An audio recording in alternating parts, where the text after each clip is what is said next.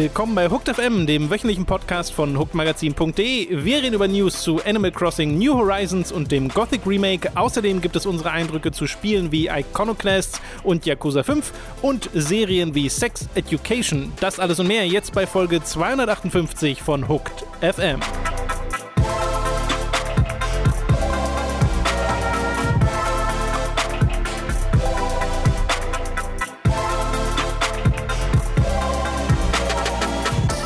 Begrüßen euch bei einer weiteren Folge Hooked FM. Ich bin Tom, bei mir sitzt der Robin. Guten Tag. Guten Tag, Herr Hallo. Schweiger. Na? Hallo, wie geht es Ihnen? Ich muss sagen, ich bin auf einer intellektuellen neuen Ebene angekommen in meinem Leben, denn ich habe äh, dieses Wochenende für mich äh, die, äh, das Schaffenswerk von Roger Williamson entdeckt, ähm, der ja vor, vor vielen Jahren bereits gestorben ist, in random in einer meiner Recommendations war. Und deswegen habe ich, und das ist kein Witz und auch keine Übertreibung, ich glaube, die letzten zwei Tage pff, ist zusammengerechnet vielleicht sechs Stunden mir Videos vom Literaturclub des, ich glaube, SF1 heißt dieser Schweizer Kanal, den Roger Williamson moderiert hat, weil ich für mich entdeckt habe, dass ich wenig so liebe wie alte, weiße Intellektuelle, die sich so aufs Maul hauen äh, rhetorisch und sich so dafür fertig machen, dass sie bestimmte Bücher mögen oder nicht mögen äh, und das in einer Eloquenz, die mich einfach glücklich macht. Äh, das habe ich jetzt komplett für mich entdeckt und ähm, da würde ich gerne auch mit dir darauf zu sprechen kommen, dass wir den Podcast vielleicht in diese Richtung entwickeln können. Weil gerade das, wir sind ja mal vorsichtig, wenn wir uns widersprechen wollen und so und ja, okay, verstehe ich. Das ist da gar nicht so. So, also da wird wirklich überhaupt gar, also da wird auch niemals mit einer Meinung argumentiert, sondern immer mit, wie das ist. Und ich finde, da sollten wir hinkommen, lieber Tom. Ich bin mir nicht ganz sicher, ob wir jetzt Zuschauer hinzugewonnen oder verloren haben, aber war ich mir bei Formel 1 auch nicht. Deswegen gehe ich einfach mal davon aus, dass jetzt wieder Leute sagen in der nächsten Folge, wo ist denn der Literaturteil? oh ja, das wäre äh, Robins famoses Literaturfest. Hm. Nee, warte. Funktioniert nicht so gut.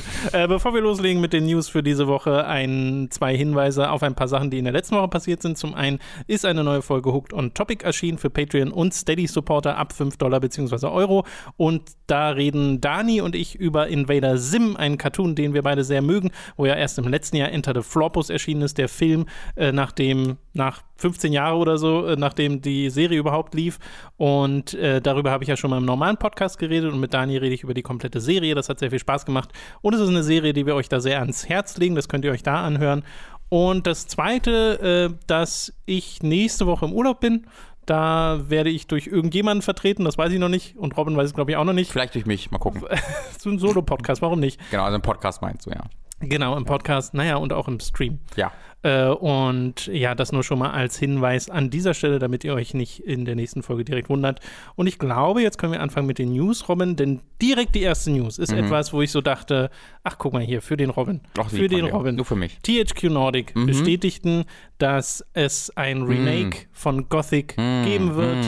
Das wunderbare Gothic wird remaked, auch basierend auf dem Feedback Mhm. vom Playable Teaser, über den wir vor ein paar Wochen schon mal geredet haben. Ihr erinnert euch, Mhm. Robin hat äh, in höchsten Tönen dieses Spiel zerrissen in der Luft, äh, weil dieser Playable Teaser halt so gar nicht das war, was Gothic ausmacht. Und das ging ja nicht nur dir so, das ging ja vielen Leuten so. Aber es gibt halt. Also sie haben so eine richtige, eine richtige Umfrage gemacht für dieses Ding, an der ich mag sehr deine Teilnahme an diesem Gespräch, bei der sehr viele Leute, also irgendwie, ich weiß gar nicht, was sie gesagt, 40.000 oder so, also Ja. auf jeden Fall äh, eine hohe Zahl an Leuten teilgenommen hat. Und von denen haben 94,8 Prozent Ja gesagt auf die Frage hin, ob denn ein volles Remake entwickelt werden soll. 88 äh, 85 Prozent von den Leuten haben sich laut dieser Umfrage als Die Hard Gothic Fans bezeichnet. Und dann gab es noch diverse Fragen zum Inhalt des Spiels, wo es wirklich darum ging, hey, wie steht ihr zu Veränderungen der Story? Findet ihr die gut und äh, so und so? Und da war es schon deutlich kritischer. Also da gab es auch hohe Prozentsätze von Leuten, die gesagt haben, naja, nee, so richtig funktioniert er noch nicht in einzelnen Bereichen. Also zumindest dieses Feedback ist schon angekommen. Ist halt die Frage, wie es jetzt weitergeht. THQ Nordic haben gesagt, dass sie dass der nächste Schritt jetzt ist, ein Studio in Barcelona aufzubauen und die Hauptproduktion des Spiels zu beginnen. So, Robin, dein Take bitte. Hm, hm. Hm. Ähm, Diese Umfrage hat mich in eine tiefe Sinneskrise gestürzt, lieber Tom, die, da, die Ergebnisse, die dort angezeigt wurden. Ja. Und zwar vor allen Dingen ein, also viel, also das halt 94% sagen, wir wollen ein Remake, das ist natürlich, wenn du den Markt fragst, willst du mehr haben von etwas, was du magst? Äh, grundsätzlich sagt der Markt natürlich ja. Aber es ist halt, ähm, ist halt hier nochmal, finde ich, was Besonderes, weil es halt hier so ein Beispiel gab, wie das denn aussehen würde. Mm. Und ja, du, hat, du, hast ja spezifisch gesagt, so nicht. Nee. Und auch nicht anhören. Und das ist nämlich die Frage, die mich so absolut in diese Sinneskrise geschossen hat. Es gibt eine Frage in dieser Umfrage, spezifisch mhm. darauf bezogen, wie gut das englische Voice Acting ist. Und irgendwie insgesamt 80 oder 85 Prozent sind da positiv oder sehr positiv drüber. Wo ich mir denke, Leute, wisst ihr, habt ihr Ton angehabt? Könnt ihr Englisch? Versteht ihr Englisch? ich glaube, das sind alles das deutsche ist, Spieler. Das, ja, ja, das ist der unkritischste Blödsinn, den ich je gehört habe. Kein Mensch mit einem Mindestmaß an kritischer Denke, an Fähigkeit in irgendeiner Art und Weise Dinge zu hinterfragen kritisch, kann sagen, das war sehr, das war ein Voice der hat einen Snapper angeguckt und gesagt, oh, that's stupid, it's a dinosaur. Der hat ja äh, alles angeguckt und gesagt, das war ja das Problem.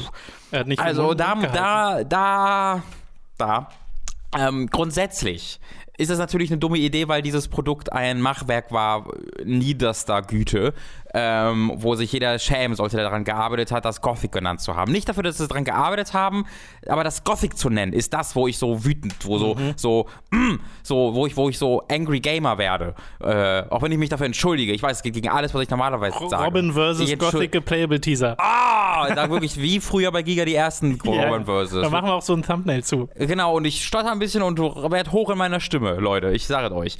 Äh, aber das dann Gothic zu nennen und halt so ein fundamentales Unverständnis Verständnis dafür aufzubieten, was Gothic ist.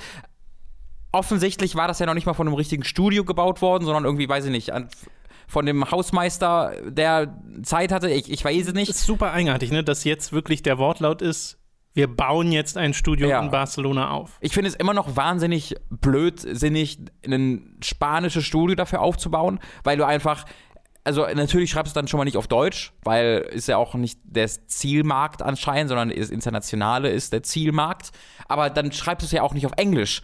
Ähm, das ist dann ja genau das, was passiert. Kommt ja drauf an, nur weil es in Barcelona ist, muss ja nicht heißen, dass es kein multikulturelles Team sein kann. Das stimmt, das was ich halt bekommen habe im Teaser, lässt mich halt, also, oder sag ich mal, die Erfahrung, da kommen wir auch später noch zu einem Titel, wo das ebenfalls zutrifft. Diese Erfahrung, äh, wenn irgendwie ähm, europäische Teams Spiele auf Englisch schreiben, ist bei mir oftmals, okay, das ist natürlich gut funktionierendes Englisch, wo keine Fehler drin sind, aber kein natürliches Englisch. Mhm. Ähm, und gerade bei so einem Gothic ist natürliche Sprachausgabe und natürliche, ist natürliches Skript das mit das Wichtigste, was es gibt. Gibt es eigentlich Gothic 1 und 2? Die muss ja auch auf Englisch geben, Ja, oder? ja. Es gibt sogar. Wie sind denn die? Die sind super. Also da gibt es ein, ein, wunderbares Video äh, von äh, Gescheit gespielt, ähm, wie in äh, Elex, wenn ich mich recht erinnere, sogar die englische Sprachausgabe und die, das englische Skript besser sei als das deutsche. Ja, okay. Also das fände ich halt, finde ich super interessant, diese Sprachunterschiede da zu haben, ja. weil Gothic halt schon ein sehr eben deutsches Spiel ist, auch in der Art und Weise, wie es reprä sich repräsentiert. Mhm. Und ähm, ich, also glaubst du denn, hast du irgendeine Form von Optimismus, dass auf Feedback eingegangen wird, basierend auf dem Playable Teaser und dann doch etwas stattfindet, das schon sehr anders ist als der Teaser, den sie gezeigt haben? Oder ist das, was du jetzt quasi erwartest von dem Gothic, was wir bekommen werden, einfach genau das?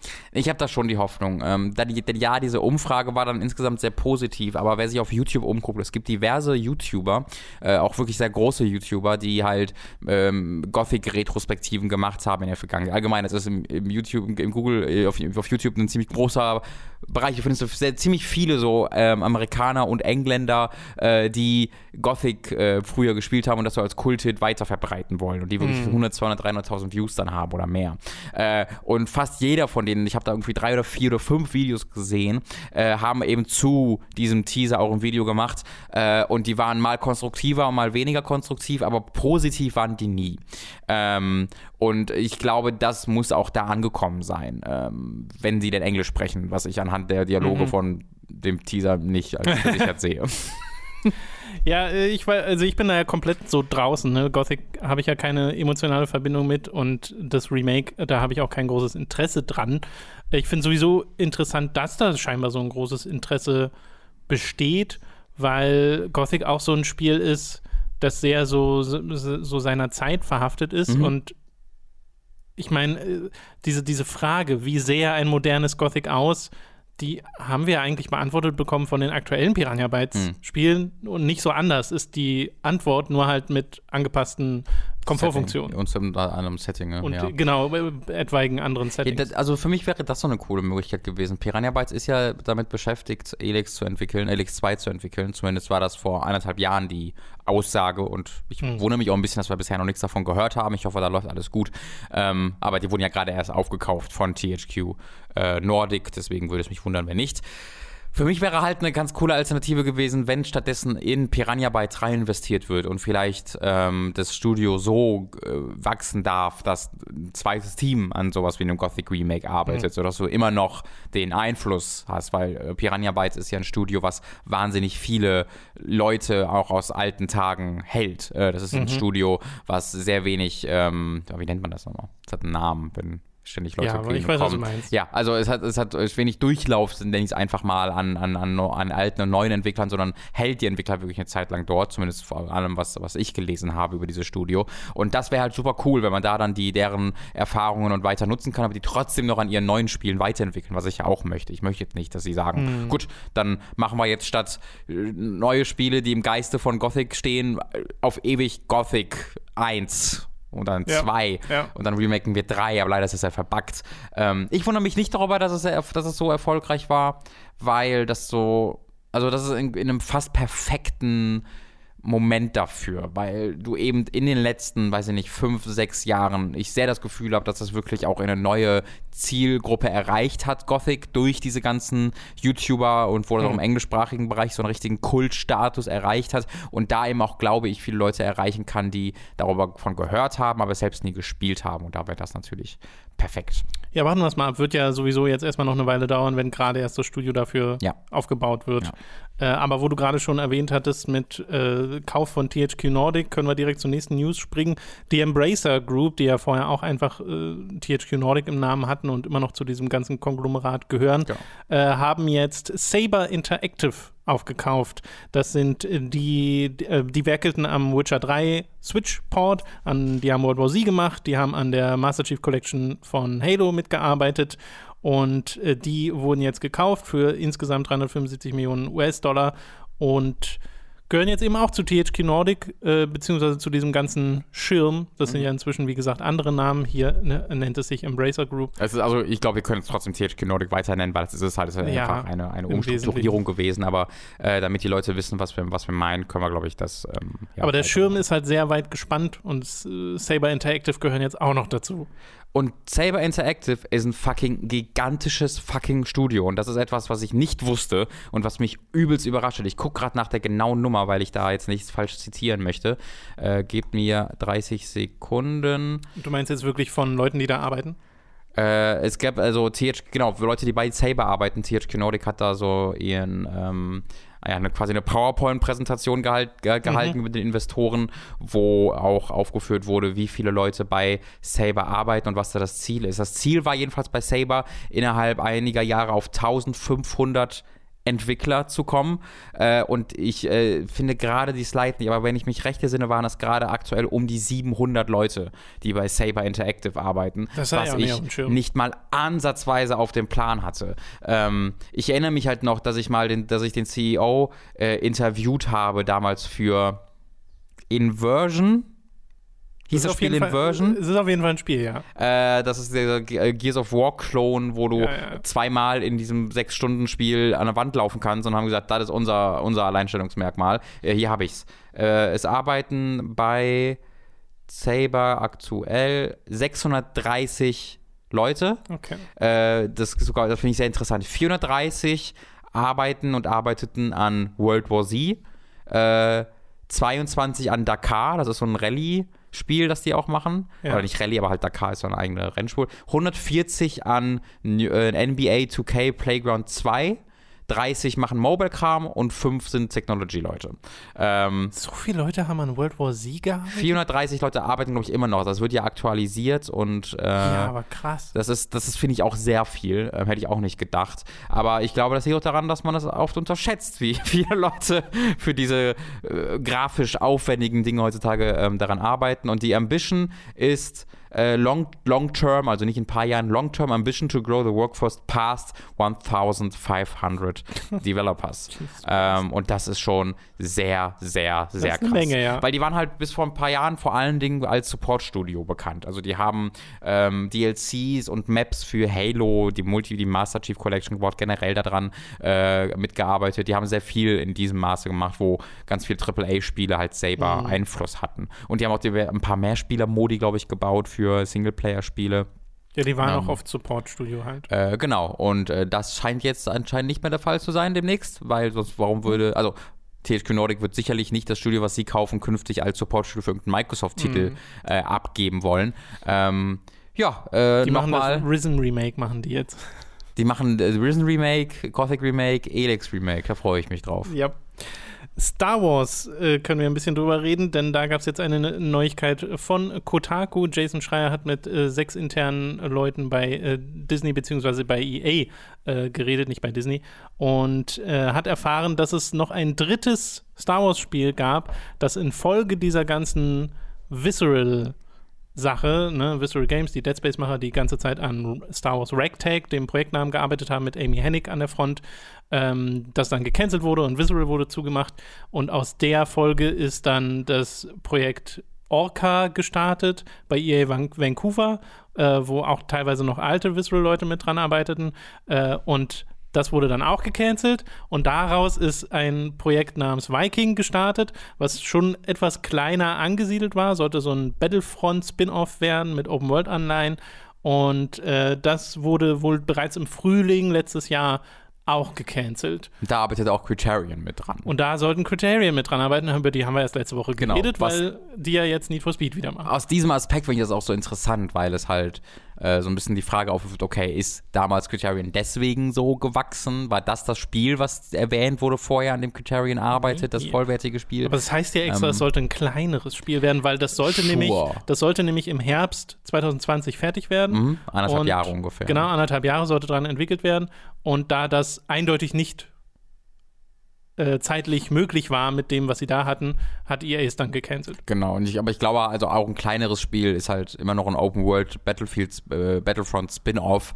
Äh, auch dafür kommst du nicht mit 20 Leuten aus. Ähm, deswegen nee. würde das äh, mit, ja, dem, ja. mit, dem, Wachstum von, von Criterion, äh, finde ich, schon äh, trotzdem dazu passen. Und okay, jetzt, dann haben sie das nicht mehr, wurde gecancelt. Vielleicht haben sie eine Weile an mit, mit Prototypes versucht, was nicht geklappt hat. und jetzt ist dann, haben sie dann die Need for Speed Lizenz wieder. Ich finde, fände sehr, sehr interessant, da mal zu hören, wie da wirklich die. Oh ja. Es hört sich nach einem wahnsinnig chaotischen ja, ja, ja. Ähm, Entwickler äh, an, bei, bei Criterion zu arbeiten. Auch wie gesagt, wenn, das habe ich letztes Mal schon erwähnt, äh, die Berichte über den Entwickler sind sehr positiv von Leuten, die da arbeiten und gearbeitet haben. Mhm. Äh, und die haben Awards gewonnen für bester Workplace in, in, in, in, in Guildford, wo sie, glaube ich, sitzen. Äh, aber unabhängig davon einfach interessant, dass sie einen Battlefield Battle Royale Mode entwickeln und dann separat an einem Star Wars Spiel, was die dritte Inkarnation von einem alten Spiel ist, wofür ein Jahr, anderthalb Jahre Zeit sind und dann wollen sie Need for Speed machen, dann wird das faszinierend. Ja, es zeigt halt nochmal, dass EA doch durchaus Schwierigkeiten hat, diese Marke zu handeln. Hm. Und Jedi Fallen Order war ja jetzt das erste Mal wieder so ein richtiger Hit. Richtiger, das hat, sich, glaube ich, knapp 10 Millionen Mal verkauft. Ja, und verkauft sich, glaube ich, immer noch gut. Ja. Äh, und momentan, das hat Jason Schreier in seinem Kotaku-Artikel auch nochmal gepostet, sind zwei Star Wars-Spiele in Entwicklung, nämlich einmal Jedi 2 und äh, ein kleineres äh, experimentelles Spiel, genau, das so ein bisschen anders werden soll. Das finde ich interessant. Ähm, Bei EA Motive ist das in Arbeit. Es ist. Ich war dann irgendwo, als ich gelesen habe, zwei, war ich irgendwie überrascht, weil ich automatisch im Kopf hatte, dass es mehr sein müssten. Was das, meinst du? Dass Ach, mehr, Star Wars Spiele, ja, ja. Dass irgendwo noch. Ich dachte jetzt gerade mehr Jedi-Sequels. ja, dass noch irgendwo halt an KOTOR gewerkelt wird oder sonst irgendwas. Das war ja auch ein Gerücht neulich. Genau. ähm, Das ist schon Wobei ja, es, gab, es gab jetzt, ich habe jetzt irgendwie so einen so Retweet gesehen von so einer Spielzeug-Star Wars-Line, wo äh, was mit Old Republic als Spielzeug hm. hergestellt wird, wo Leute dann auch wieder denken, heißt das ja. jetzt? Heißt das jetzt? Aber fände ich sehr komisch, wenn das wenn das Spielzeug dann schon so weit ist, aber die Ankündigung nicht. Ich glaube auch nicht, dass das nur Spielzeugding wirklich, ja, nee. nee, nee aber es könnte ja ein Filmprojekt sein. Es muss ja nicht Das ist ja etwas, sein. was sehr konkret auch äh, in der Gerüchteküche Mhm. war, dass dort das ein, ein, ein, ein Film entwickelt wird, bei dem auch äh, Old Republic die Vorlage Genau. ist oder Knights of the Old Republic. Äh, ja, Star Wars, ne, gibt's auch noch, erinnern wir uns dran. Bei mir ist aber wirklich so na, nach dem letzten Film, weil sonst haben diese Filme immer so ein Star Wars High produziert aha. bei mir, wo ich dann auch, ah, jetzt spiele ich nochmal irgendwelche Spiele davon, Ja, ja. Äh, was ja dann in Knights of the Old Republic gemündet ist Ja. äh, nach The Last Jedi. Und jetzt nach Rise ist das, hat das komplett also verpufft Ich nenne es das Game of Thrones Syndrom. Ja, voll. Das denke ich mir auch jedes Mal, wenn ich diese, diese Werbung bekomme für dieses Browser- oder Mobile-Game, weißt du, das, wo so, was so ein, ähm, so ein Gacha-Ding ist, oh, ich weiß nicht, ob Gacha-Ding ist, aber so ein, so ein Ding ist halt so ein, so ein Echtzeit-Strategiespiel, aber auf Mobile mit Turns, wo du halt äh, Cersei und oder sonst irgendwelche Leute immer, in Werbung hast. Und ich denke mir so, im Jahre 2020 unseres Herren, wer wird denn zu diesem Mobile-Game angezogen, dadurch, dass der den Kampf zwischen Cersei und Arya nachempfinden kann. So, Leute, das ist, Leute. das kann doch nicht funktionieren. Lass mal drüber reden. Aber mir war auch noch das Ding, mich haben ja beide Star Wars Sachen letztes Jahr enttäuscht. Also Jedi Ja. fand ich ja auch nicht so gut. Ja. Ähm, ja, naja, mal gucken, vielleicht, vielleicht mit dem nächsten dann. YouTube heute mal das Ende von Jedi. Bitte? YouTube heute mal das Ende von Jedi, damit du es mal gesehen Ja, hast. ich, ja, ich habe schon mit mir gehadert. Spiele ich das einfach irgendwann selbst mal durch You oder gucke guck ich es mir mal an? Das machen Ja, wir nicht, nicht. Tom. Wir sind nicht diese Spieler. Wann willst du das Ja, durchspielen? ich spiele auch schon mal Wenn du jetzt schon keine Lust mehr auf dieses Spiel hattest, wieso solltest du das wieder Ich brauche dann einfach eine. Gehe in dich, Tom. Nein, shut up. Geh, äh, wir, wir machen weiter mit der Animal Crossing Direct. Die habe ich ja live Mhm. gesehen, beziehungsweise versucht, sie live zu gucken. Äh, es gab da ein paar Tonprobleme, Mhm. weshalb ich dann, naja, egal. Äh, und äh, habe mir danach Eigentlich diese, war es mal nicht ich. diese ich verstehe auch bis heute nicht, was die Lösung war. Ich habe ja die Lösung gefunden, ich Ja. habe keine Ahnung, wie das zusammenhängt. äh, aber äh, ich habe mir dann danach das Ding auch nochmal mit Dani ganz in Ruhe angeguckt äh, und auch nochmal ein bisschen auf Details achten können. Äh, und Dani ist ja auch äh, große, großer Animal Crossing-Fan und wir freuen uns da beide wahnsinnig drauf, weil sie ja vor allem neue Individualisierungsmöglichkeiten mit reinhauen, dass du teilweise so Terraforming jetzt betreiben kannst, kannst äh, Klippen anpassen, kannst kleine Flüsse äh, beziehungsweise so Wasserfälle erstellen und so ein Kram und wirklich die Landschaft damit beeinflussen, hast viel mehr Optionen, wo die äh, anderen Dorfbewohner genau hinziehen sollen äh, auf deiner Insel und so. Und das finde ich total super, genauso wie diese Designs, die es schon vorher gab für T-Shirts und sowas, dass du kleine oder für Flaggen, dass du so kleine Pixel-Artworks machen kannst, die jetzt auch auf ganz vielen anderen Gegenständen ähm, anwendbar sind, was auch nochmal die Individualisierung erhöht. Und dann eben die Sache, dass du Straßen und sowas jetzt setzen kannst, was für viele Leute, glaube ich, wenn man so von außen rauf guckt, nach Kleinigkeit klingen mag, so ein bisschen wie, okay, ist jetzt halt so eine, was es ja auch ist, ist ja einfach die Iteration einer Reihe, ist wie wenn jetzt irgendwie ein neues SimCity kommt und da hast du jetzt neue Gebäudeoptionen oder sowas. Und Neues so, SimCity, ey. naja, Was ja. ist denn das? Was ist SimCity? Neues, das neue Sims sagen können, Tom. Das war, so ein. ja, aber selbst da ist ja das letzte schon so lange her. Ja. Äh, Aber das kommt immer noch Aber ja, raus. aber Sims ist vielleicht auch ein gutes Beispiel, weil da gibt es ja die ganze Zeit diese Add-ons, wo auch immer irgendwie, da gibt es das eine Mhm. neue Feature und das wird dann hinzugefügt und für die Leute, die die Spiele spielen, hat das immer eine viel höhere Bedeutung, logischerweise, als Ja. für Leute, die von außen drauf gucken. Und äh, hier ist das auch ein bisschen so, aber äh, die Tragweite ist für mich persönlich schon ziemlich hoch, weil ich halt weiß, was so die Limitationen waren von New Leaf und wie das trotzdem geklappt hat. Und wenn ich mir überlege, jetzt diese ganzen neuen Optionen zu haben, habe ich ein bisschen Angst, was dieses Spiel mit mir und Danis Leben machen könnte. Äh, weil wir beide waren wirklich so, nachdem wir die Direct nochmal zusammengeguckt haben, wir wollen das jetzt, jetzt gleich spielen. Also es hat wirklich nochmal so den Hype äh, äh, entfacht. Und dann sieht es halt auch noch so wahnsinnig toll aus. Das war jetzt das erste Mal, dass Nintendo etwas mit Animal Crossing präsentiert hat, mit dem neuen Animal Crossing, wo es mich so richtig, wo ich so richtig das Gefühl hatte, okay, jetzt weiß ich, was dieses Spiel ist. Ja, Weil vorher war es so eine Sache. Ich immer, also ich habe immer das Gefühl, ich habe immer diesen einen Strand gesehen, wo sie ein Haus drauf gebaut Ja, genau. hat. Ne? Ja. Ohne wirklich zu zeigen, wo sind denn eigentlich die Läden? Mm. Gibt es irgendwie Ja, eine genau. Stadt, in die man geht? Was, wie, wie ist der, der Progress in Ja. diesem Spiel? Und jetzt habe ich eine viel klare Idee davon. Und das, was ich da sehe, gefällt mir super gut. Äh, ich freue mich da wahnsinnig drauf. Ist ja nur noch ein Monat hin. Äh, deswegen muss man ja gar nicht so lange warten. Äh, was nach wie vor eigenartig ist, ist halt diese ganze Safe-Game-Nummer. Mm. Weil Es wurde noch eigenartiger. ja, die Clouds. also es ist ja so, dass du nur pro Switch-Konsole nur eine Insel haben kannst. Und selbst wenn du dich dann mit einem anderen Account auf der gleichen Switch-Konsole einloggst und das Spiel spielst, bist du auf der gleichen Insel wie der andere Account und hast dann da halt ein zusätzliches Haus. Äh, und das erscheint mir vollkommen unnötig, warum ich nicht einen komplett neuen Save erstellen kann, verstehe ich einfach nicht. Und dann eben diese Cloud-Nummer, dass du, äh, dass das Spiel zwar Cloud-Saves machen wird, ich glaube auch nicht direkt zum Launch, aber dann irgendwie später, und dass du darauf auch nur zugreifen kannst, wenn deine Konsole kaputt ist. Auch nur einmal eigentlich. Ja, wobei sie diese Direct, die jetzt lief, Ja. die haben sie runtergenommen und nochmal neu hochgeladen Okay. und haben das Einzige, was geändert wurde, äh, laut so einem Post auf, auf Twitter von einem Animal Crossing-Account, der das getrackt hat, äh, war, dass vorher da stand, Safe Data nur einmal wiederherstellbar. Das wurde jetzt geändert zu More Details at a Future Date. So bescheuert. Das ist so Dieses weird. Problem wurde gelöst, Nintendo. Dieses Problem existiert nicht mehr. Du hast, kompetit du hast wirklich richtig kompetitive Spiele auf der Xbox etwa, auf der, auf der Playstation ebenfalls, die alle Cloud-Saves haben. Die, du hast Spiele, wo, wo es schlimm wäre, wenn gecheatet wird. So. Da- Trotzdem gibt es kein Spiel auf diesen Konsolen, wo gesagt wird, oha, da müssen wir Cloud Saves deaktivieren, weil ansonsten kann man das einfach aushebeln. Offensichtlich ist dem nicht so. Offensichtlich gibt es dafür Wege- Wege, dem zuvorzukommen. Aber dann hast du halt fucking Pokémon und Animal Crossing, die äh, das das wohl unkompetitivste Spiel, das je erschaffen wurde. Und dann wird so ein Blödsinn gemacht. Also mich betrifft das jetzt nicht so richtig, weil ich habe halt eine Switch und das ist auch gut. Aber das ist einfach so Nintendo. Why are you doing this? Äh, nichtsdestotrotz freue ich mich auch sehr darauf, das, das dann Ja. auszuprobieren. Ich meine, es gibt halt Leute, die haben eine Switch Lite für unterwegs, Switch normal für zu Hause. Ja. Was halt schon sehr dekadent ist, nennen wir es mal so, wie es ist. Aber Auch du- die, auch- können auch- das, die können das nicht mehr, Ja. die können das halt nicht so nutzen, quasi. Ja. Hast du jetzt nicht bald zwei Switches, zwei für zu Hause? Nee, ich habe die abbestellt. Ich hatte überlegt, so. ob ich mir dieses Spezial an Man kann die Sachen einzeln bestellen. Hast du schon gesehen? Bitte? Man kann diese Sachen einzeln bestellen. Also nur das Dock. Man kann, äh, wir reden über die Animal Crossing ähm, Switch, Special die so ein spezielles Und Design selbst wenn hat. ich sie mir geholt hätte, ich hätte ja meine alte Switch verkauft. Hm. Man kann im japanischen Store, es gibt, es gibt eigene Store, also es gibt so Websites, die für dich Sachen aus Japan bestellen und das dann zu dir schicken, mit einem kleinen Aufpreis, ist auch sehr professionell, das habe ich auf Kotaku gelesen. Äh, und über die kannst du aus dem japanischen Nintendo Store, ist alles, da kannst du das, das Dock einzeln, das sind die Controller einzeln, Oh. äh, kannst du die einzeln bestellen, die dieses Design haben, für dann irgendwie, da bezahlst du dann, weiß ich nicht, 60 Euro oder so, äh, aber hast halt dann das eine Teil, was, Schade, was dass du das willst. hierzulande nicht gibt. Ja, finde ich auch sehr schade.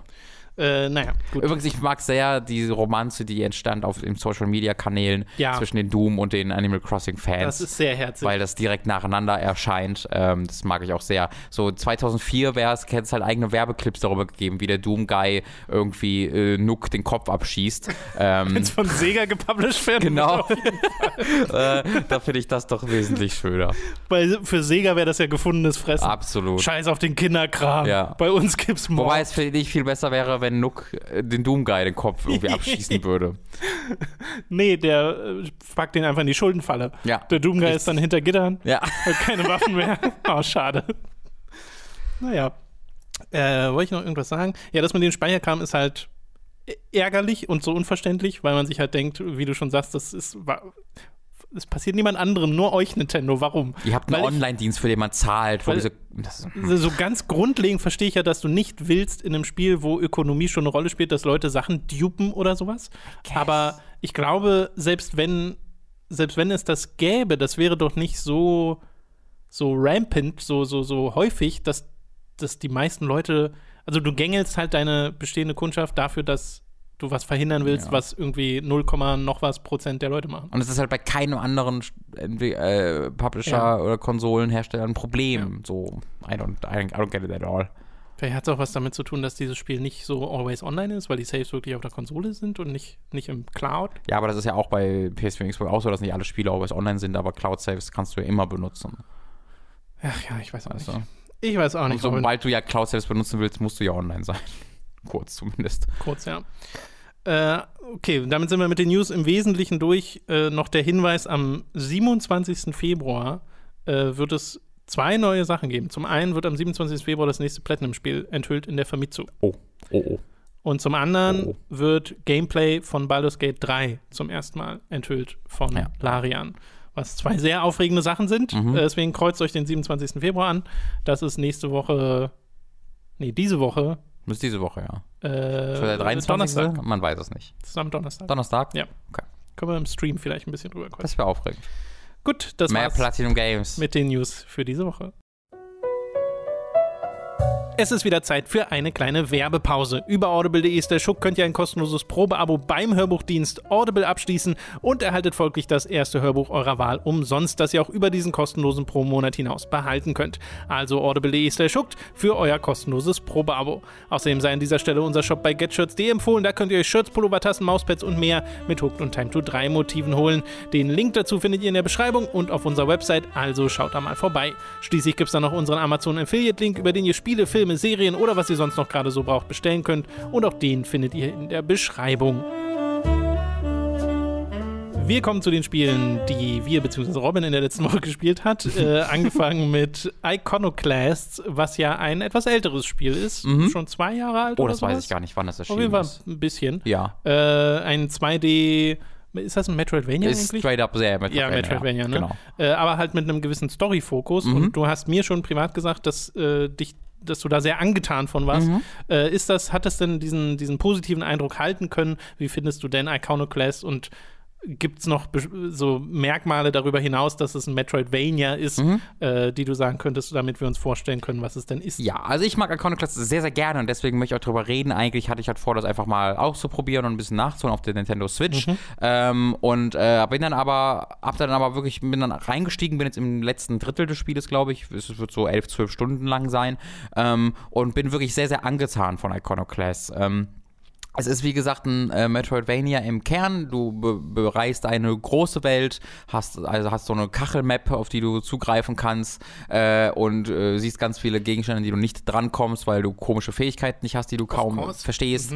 Äh, und dann musst du halt später dahin und äh, dann kannst du da rein. Äh, was an Iconoclast da schon recht cool ist, ist, dass es nicht sowas also es sind nicht so offensichtliche Fähigkeiten wie in vielen anderen Metroidvanias, wo du irgendwie, ah, das ist zu weit oben, da brauche ich jetzt einen Doppelsprung oder hier ist irgendwie eine Wand, durch die ich nicht durchkomme, da brauche ich vielleicht eine andere Art von Granate, das gibt es auch, äh, aber äh, da, da, das hat dann ähm, mit, dem, mit dem Szenario des Spiels zu tun, äh, warum es darum ein bisschen besonders ist, denn du spielst hier eine Handwerkerin, du spielst eine äh, Frau, die heißt Robin, was ich äh, Oh, sehr, sehr schön finde. Ja, schön. Und äh, sie hat, die läuft halt mit ihrem riesigen ähm, äh, ähm, Schraubenzieher, nee, nicht Schraubenzieher, Schraubenschlüssel. Schraubenschlüssel dann schon durch die Gegend. Äh, und äh, der ist halt genauso groß wie sie. Äh, und sie kann halt Dinge reparieren und ist da was sehr Großes in dieser Welt, denn diese Welt wird regiert und kontrolliert von einer religiösen Entität, die auch gleichzeitig eben die Regierung stellt und die ein ähm, Militärregime in, die, in die Welt aussendet, äh, das halt die religiöse Doktrin, sage ich mal, durchsetzen will. Und die Doktrin ist, besteht halt zu im, im großen Teil daraus, dass niemand handwerkliche Fähigkeiten nutzen darf oder Ja, ein bisschen besitzen Dragon darf. Quest Builders. So ein bisschen, ja. Ja. Aber halt, äh, und au- auch ernst, aber auch mit lustigen Einschnitten, aber ja, ja. trotzdem, der Kern ist sehr ernst, äh, weil dafür, also es gibt halt eine Ressource, Ivory wird die hier genannt, die darf nur von der Regierung eben verwendet werden. Wer er erwischt wird, wie er Ivory nutzt, äh, wird ähm, umgebracht, Fragezeichen, vielleicht passieren andere Dinge, das weiß ich noch nicht so ganz genau.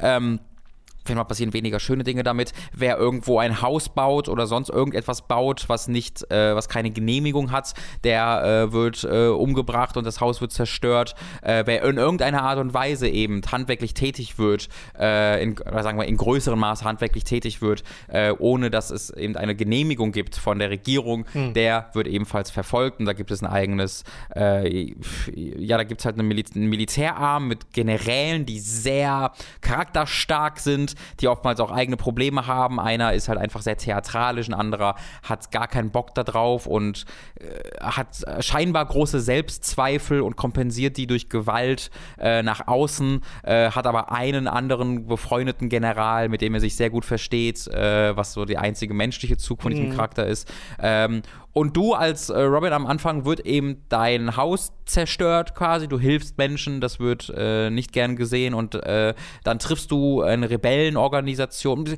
Es ist weniger, das mag ich sehr, es ist weniger eine Rebellenorganisation als vielmehr eine Gruppe von Leuten, die als Piraten bezeichnet werden, die einfach verfolgt werden. Äh, das ist eine Minderheit im, im Kontext dieser Spielwelt und du wirst halt von denen aufgelesen und so ein bisschen aufgepäppelt äh, und äh, hilfst denen dann, weil dann die auch invadiert werden und dann wird da jemand entführt. Also es ist weniger so, dass du eine krass große Rebellenorganisation und dann gegen den großen Kampf der Regierung ja. startest sofort, sondern es, es, bleibt sehr viel persönlicher. Du bist halt bei denen und dann wird dabei jemand entführt und dadurch wird es dann halt immer größer, aber eigentlich willst du nur deinen persönlichen ähm, Motivation hinterherhecheln. Mhm. Und das mag ich sehr. Das Writing in diesem Spiel ist großartig. Äh, du hast dort so Themen, dass halt du Charaktere triffst, alles in diesem 2D-Pixel-Look, muss man vielleicht mal dazu ja, ja. sagen, der typisch, genau. typisch Metroidvania auch. Aber ähm, sehr schön, sehr farbenfroh. Extrem schön, super gut animiert, mhm. äh, eben ganz, ganz viele tolle Charakterdesigns. Äh, und da ist das Writing dann für mich so stark, weil du hast halt diesen dann doch recht zurückgefahrenen Pixel-Look, äh, aber unglaublich toll geschriebene Dialoge, wo die ähm, Textboxen unterschiedlich groß werden, je nachdem, wie emotional gerade jemand ist. Der, mhm. der Text beginnt zu wackeln, schneller oder weniger schnell oder macht sonst, sonst wie Dinge, um die Emotionen des Charakters nochmal wieder zu spiegeln. Äh, und es gab da ein Beispiel, wo mich diese Story wieder gepackt hat, wo ich einen Charakter getroffen habe, den ich seit langer Zeit nicht gesehen hatte, der sich sehr um mich gesorgt hat und der quasi alles dafür tun will, damit ich nicht weiter diesem Abenteuer nachgehe, weil der halt nicht will, dass ich sterbe oder verletzt werde. Äh, und dieser Charakter hat sowas ähnliches wie einen, äh, einen Zusammenbruch, eine Panikattacke deswegen. Mhm. Äh, und das halt in dieser Präsentation überzeugend darzustellen, ist, glaube ich, sehr, sehr schwierig und das schaffen sie komplett überzeugend, wie ich fand. Ähm, ich bin da total investiert, ich kümmere mich voll um die Charaktere und um diese wahnsinnig hm. interessante mhm. Welt, ähm, weil, also Dragon ist ein guter Vergleich, aber hier wird es natürlich nochmal deutlich ernster ja. äh, inszeniert, aber gleichzeitig eben auch ziemlich lustig. Also die Dialoge haben bringen mich immer wieder wirklich zum Grinsen, was ebenfalls eine Leistung ist, ohne dass es im Konflikt miteinander steht. Und dann hast du eben diese, dieses große Werkzeug, was deine Nahkampfwaffe ist, äh, dass du etwa elektrisch aufladen kannst, indem du einen gewissen Button äh, hältst und dann kannst du gewisse Maschinen zum Laufen bringen oder dich an so ähm, Ziplines entlang hangeln, was du vorher nicht konntest. Und das sind dann diese Fähigkeiten, die ich meine, die nicht so offensichtlich sind in anderen Spielen, wo du ja selten wirklich Maschinen irgendwie bedienen kannst oder sowas ähnliches.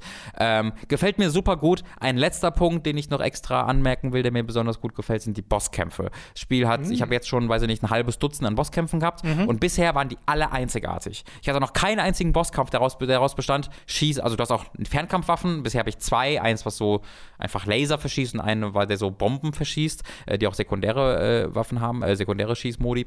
Ähm, aber was bei diesen Boss mir so gut gefällt, ist, dass die eben nicht einfach bisher noch keiner daraus bestand, schießt auf den Gegner, bis er tot ist.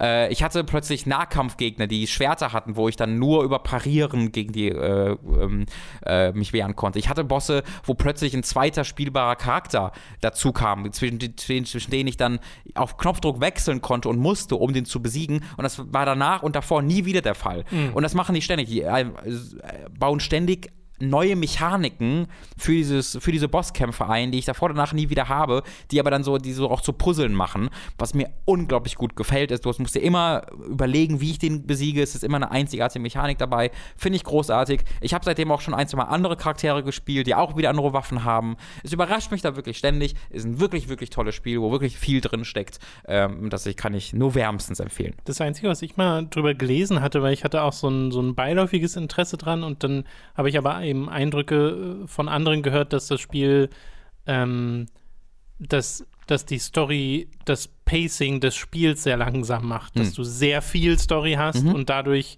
immer wieder große Unterbrechungen zwischen den spielerischen Momenten, wo du dann wirklich durch die Levels gehst. Ist das was, was dir irgendwie negativ aufgefallen ist? Ist es dir überhaupt aufgefallen? Mhm. Ist das was, womit Iconoclast zu kämpfen hat? Ich glaube, ich verstehe den Punkt. Ich kann für mich aber nicht bestätigen.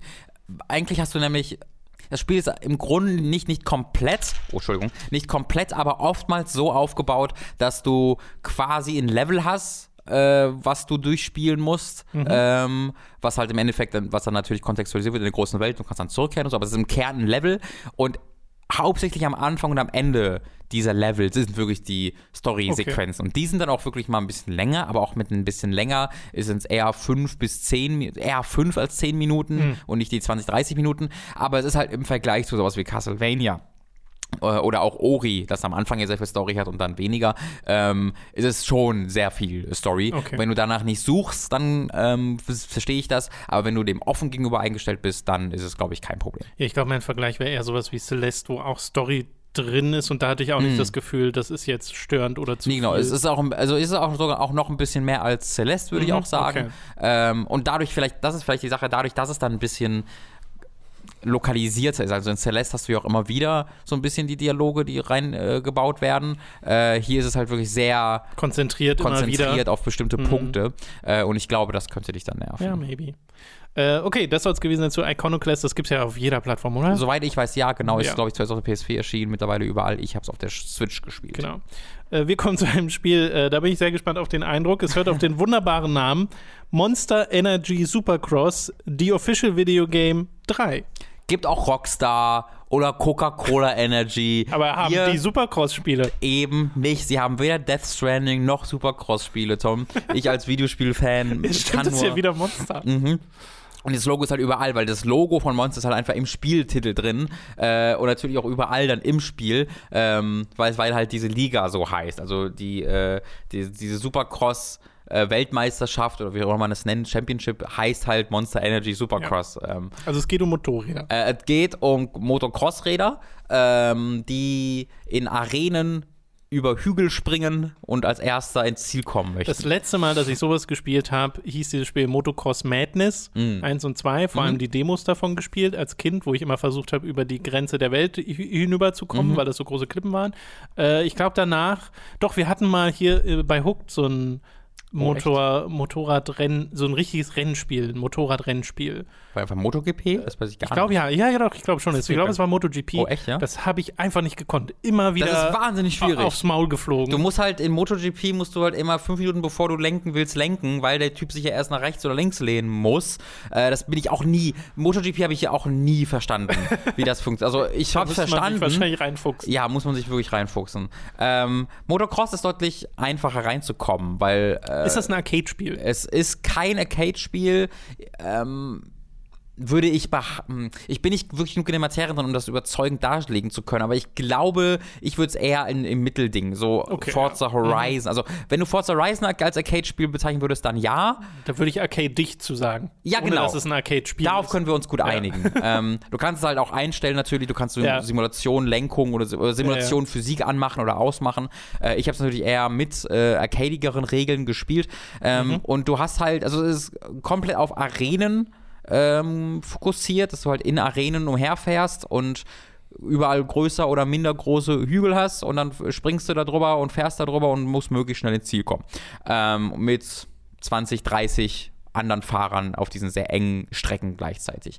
Äh, und die Herausforderung kommt da daher, also hier ist halt das Lenken natürlich sehr unkompliziert und schnell, im Gegensatz zu so einem wirklichen 700 km/h Motorrad beim MotoGP bist du ja hier eher relativ langsam unterwegs und kannst schnell in Kurven gehen und kannst auch selbst so, du ziehst keine Handbremse, aber du kannst sehr enge Kurven nehmen und das reagiert alles sehr unmittelbar auf das, was du dem, dem Controller äh, vorgibst, was äh, halt den Schwierigkeitsgrad ein bisschen runterdrückt. Äh, wodurch der Schwierigkeitsgrad entsteht, ist, dass du quasi immer vers du wirklich versuchen musst, wenn du eine dieser Rampen hochspringst, äh, weil die Folgen, also das sind wirklich diese, diese Strecken bestehen zu 80 Prozent, 90 Prozent aus diesen kleinen und großen Rampen. Das heißt, das Ziel ist immer, wenn du aufkommst, am Boden so aufzukommen, dass du quasi eine Rampe wieder direkt mitnimmst. Dass du halt nicht so aufkommst, dass du gerade in eine Steigung hängst, dass du quasi am Boden aufkommst, auf einer Steigung dann quasi auf 0 kmh runtergebremst wird, sondern dass du quasi einen Weg, äh, den, die, den, den Anlauf von der nächsten Rampe direkt mitnimmst und wieder hochfliegst und dann wieder den Anlauf von der nächsten Rampe und wieder hoch. Ähm, und da hat es auch ein sehr cooles Hilfssystem, wo es dir quasi mit so Pfeilen, die so halb durchsichtig sind, anzeigt, hier, versuch am besten diese Rampe mitzunehmen als nächstes, weil dann kommst du in den Flow, um dann diese Rampe als nächstes zu treffen, sodass du quasi niemals irgendwie bremsen musst oder au ausgebremst wirst von den Rampen, sondern immer in so einem Flow bist. Und wenn du da mal reinkommst, das fühlt sich echt cool an. Das fühlt sich richtig gut an und da, da gibt es dann wirklich einen Lernfaktor. Am Anfang wurde ich wirklich letzter, wirklich Ja. absolut letzter abgeschlagen und innerhalb von einer halben Stunde bin ich um den Siege gefahren. Einfach weil es, ich grundsätzlich verstanden habe, was dieses Rennspiel von mir will, was halt was sehr anderes ist, als andere Rennspiele von mir wollen. Ähm, Ich habe es so insgesamt so fünf Stunden gespielt, Mhm. würde ich schätzen. Vier Stunden, fünf Stunden. Und das ist aber dann auch wirklich genug, finde ich. Denn das Spiel hat dann abgesehen davon recht wenig zu bieten. Es hat einen Karrieremodus, der einfach daraus besteht, dass ihr ein, dir ein Rennen nach dem anderen präsentiert, hat Time Trial, hat Single äh, Einzelspieler-Rennen, Einzelrennen und einen Mehrspielermodus. Aber es hat halt immer nur diese Arenen, die alle gleich aussehen. Also ein, quasi Oh, ein, ja. Mhm. eine Umgebung, durch die du ausschließlich fährst. Äh, du hast noch so Training Ground, der dann draußen ist, aber das ist auch nur ein Typ im Grunde. Äh, und dann machst du halt genau das immer wieder. Und wenn du vielleicht Fan des Sports bist, dann kannst du dich da noch mehr reinfuchsen. Für mich als ich dann so ein bisschen verstanden habe, wie spielerisch funktioniert und das auch gut dann lief, ähm, hat sich das dann ermüdet einfach Okay. und ich habe nicht so wirklich erkannt, wo da die Langzeitmotivation Hat es denn darüber hinaus was in der Präsentation zu bieten? Irgendwie Interface oder besondere, Kaum, nee. besonderen Soundtrack, äh, lizenzierte Tracks oder sowas? Nicht wirklich, nee. Ich kann mich tatsächlich nicht an. Ich weiß nicht, was für Musik es hat, weil ich mich nicht an sie erinnern kann. Wahrscheinlich irgendein, irgendein Geschrammel oder Vermute ich mal, ja. Es hat einen ganz coolen ähm, Replay-Modus, ähm, wo das cool aussieht. Es sieht, allgemein, sieht ganz nett aus. Okay. Also es ist ein Spiel, wo es Spaß macht anzugucken, wie da wirklich 30 von diesen äh, Fahrern sich im äh, beengsten Raume bekebbeln. Ähm, das, das, das, das, diese, dieses Spektakel Mhm. war es, das mich dann auch auf jeden Fall äh, mitgenommen hat. Es bräuchte einfach, finde ich, deutlich mehr Abwechslung in seinen Umgebungen, in seiner Karriere, dass ich auch da vielleicht ein paar Rollenspielsysteme bekomme. Irgendwas, was nicht einfach nur daraus besteht, dass du A drückst und zum nächsten ähm, Rennen so? übergehst. Ist das ein Vollpreisspiel? das weiß ich nicht. Das sollten wir vielleicht vorher nochmal checken. Ja. Ich habe übrigens äh, neulich auch mal wieder Lust gehabt auf so äh, Rennfahren und habe ja zum einen F1 gehabt in den letzten Monaten, aber zum anderen ja auch Need for Speed. Mhm. Und äh, dann bei Need for Speed festgestellt, unterstützt kein Lenkrad. Das ist weird. Ja, da dachte ich Also auch ich, so, ich schätze, es ergibt. Das ist deshalb für mich weird, weil ich halt bereits die Überraschung hinter mir habe, dass jemals Need for Speed. Also ich bin sehr überrascht davon, dass Leute Lenkrad mit Need for Speed benutzen wollen. Ich habe halt, ich habe halt als Zehnjähriger Need for Speed 2 mit einem Lenkrad gespielt. Das Da find ich werde halt ich, doch crazy, wohl weil 20 das- Jahre später erwarten können, dass es das weil das simuliert ja nicht wie Autos fahren. Ich frage mich immer, wie sich das anfühlt. Ja, wieso? Man kann doch auch ein Arcade-Spiel mit Lenkrad fahren. Ja, gen- genau, das habe ich Du halt nie gemacht ja- und das kann ich mir halt so schwer so. vorstellen. Nee, ich habe halt, äh, ne, dadurch, dass wir jetzt ein paar Mal im, beim Arcade-Treffen waren, zum Beispiel auch die Erfahrung äh, mit äh, Daytona Das USA stimmt, ja. oder dem Cruisen oder Ja. so. Da spielst du ja wirklich auch, absolut überhaupt keine. äh, Monster Energy ist übrigens wirklich ein Vollpreisspiel. Ja, das ist teuer. 70 Euro ist ganz Das sollte man nicht dafür bezahlen. Ähm, warten vielleicht, bis es mal für 20 zu holen ist. Dann ist es vielleicht ein ganz cooles Ding. Äh, ich habe es auch auf dem PC gespielt, ähm, weil es die einzige Version ist, die mit 60 Frames läuft. Also selbst auf Xbox One X läuft, soweit ich meine Recherche das ergeben hat. Es gibt natürlich nicht so richtig, Warum ist das so?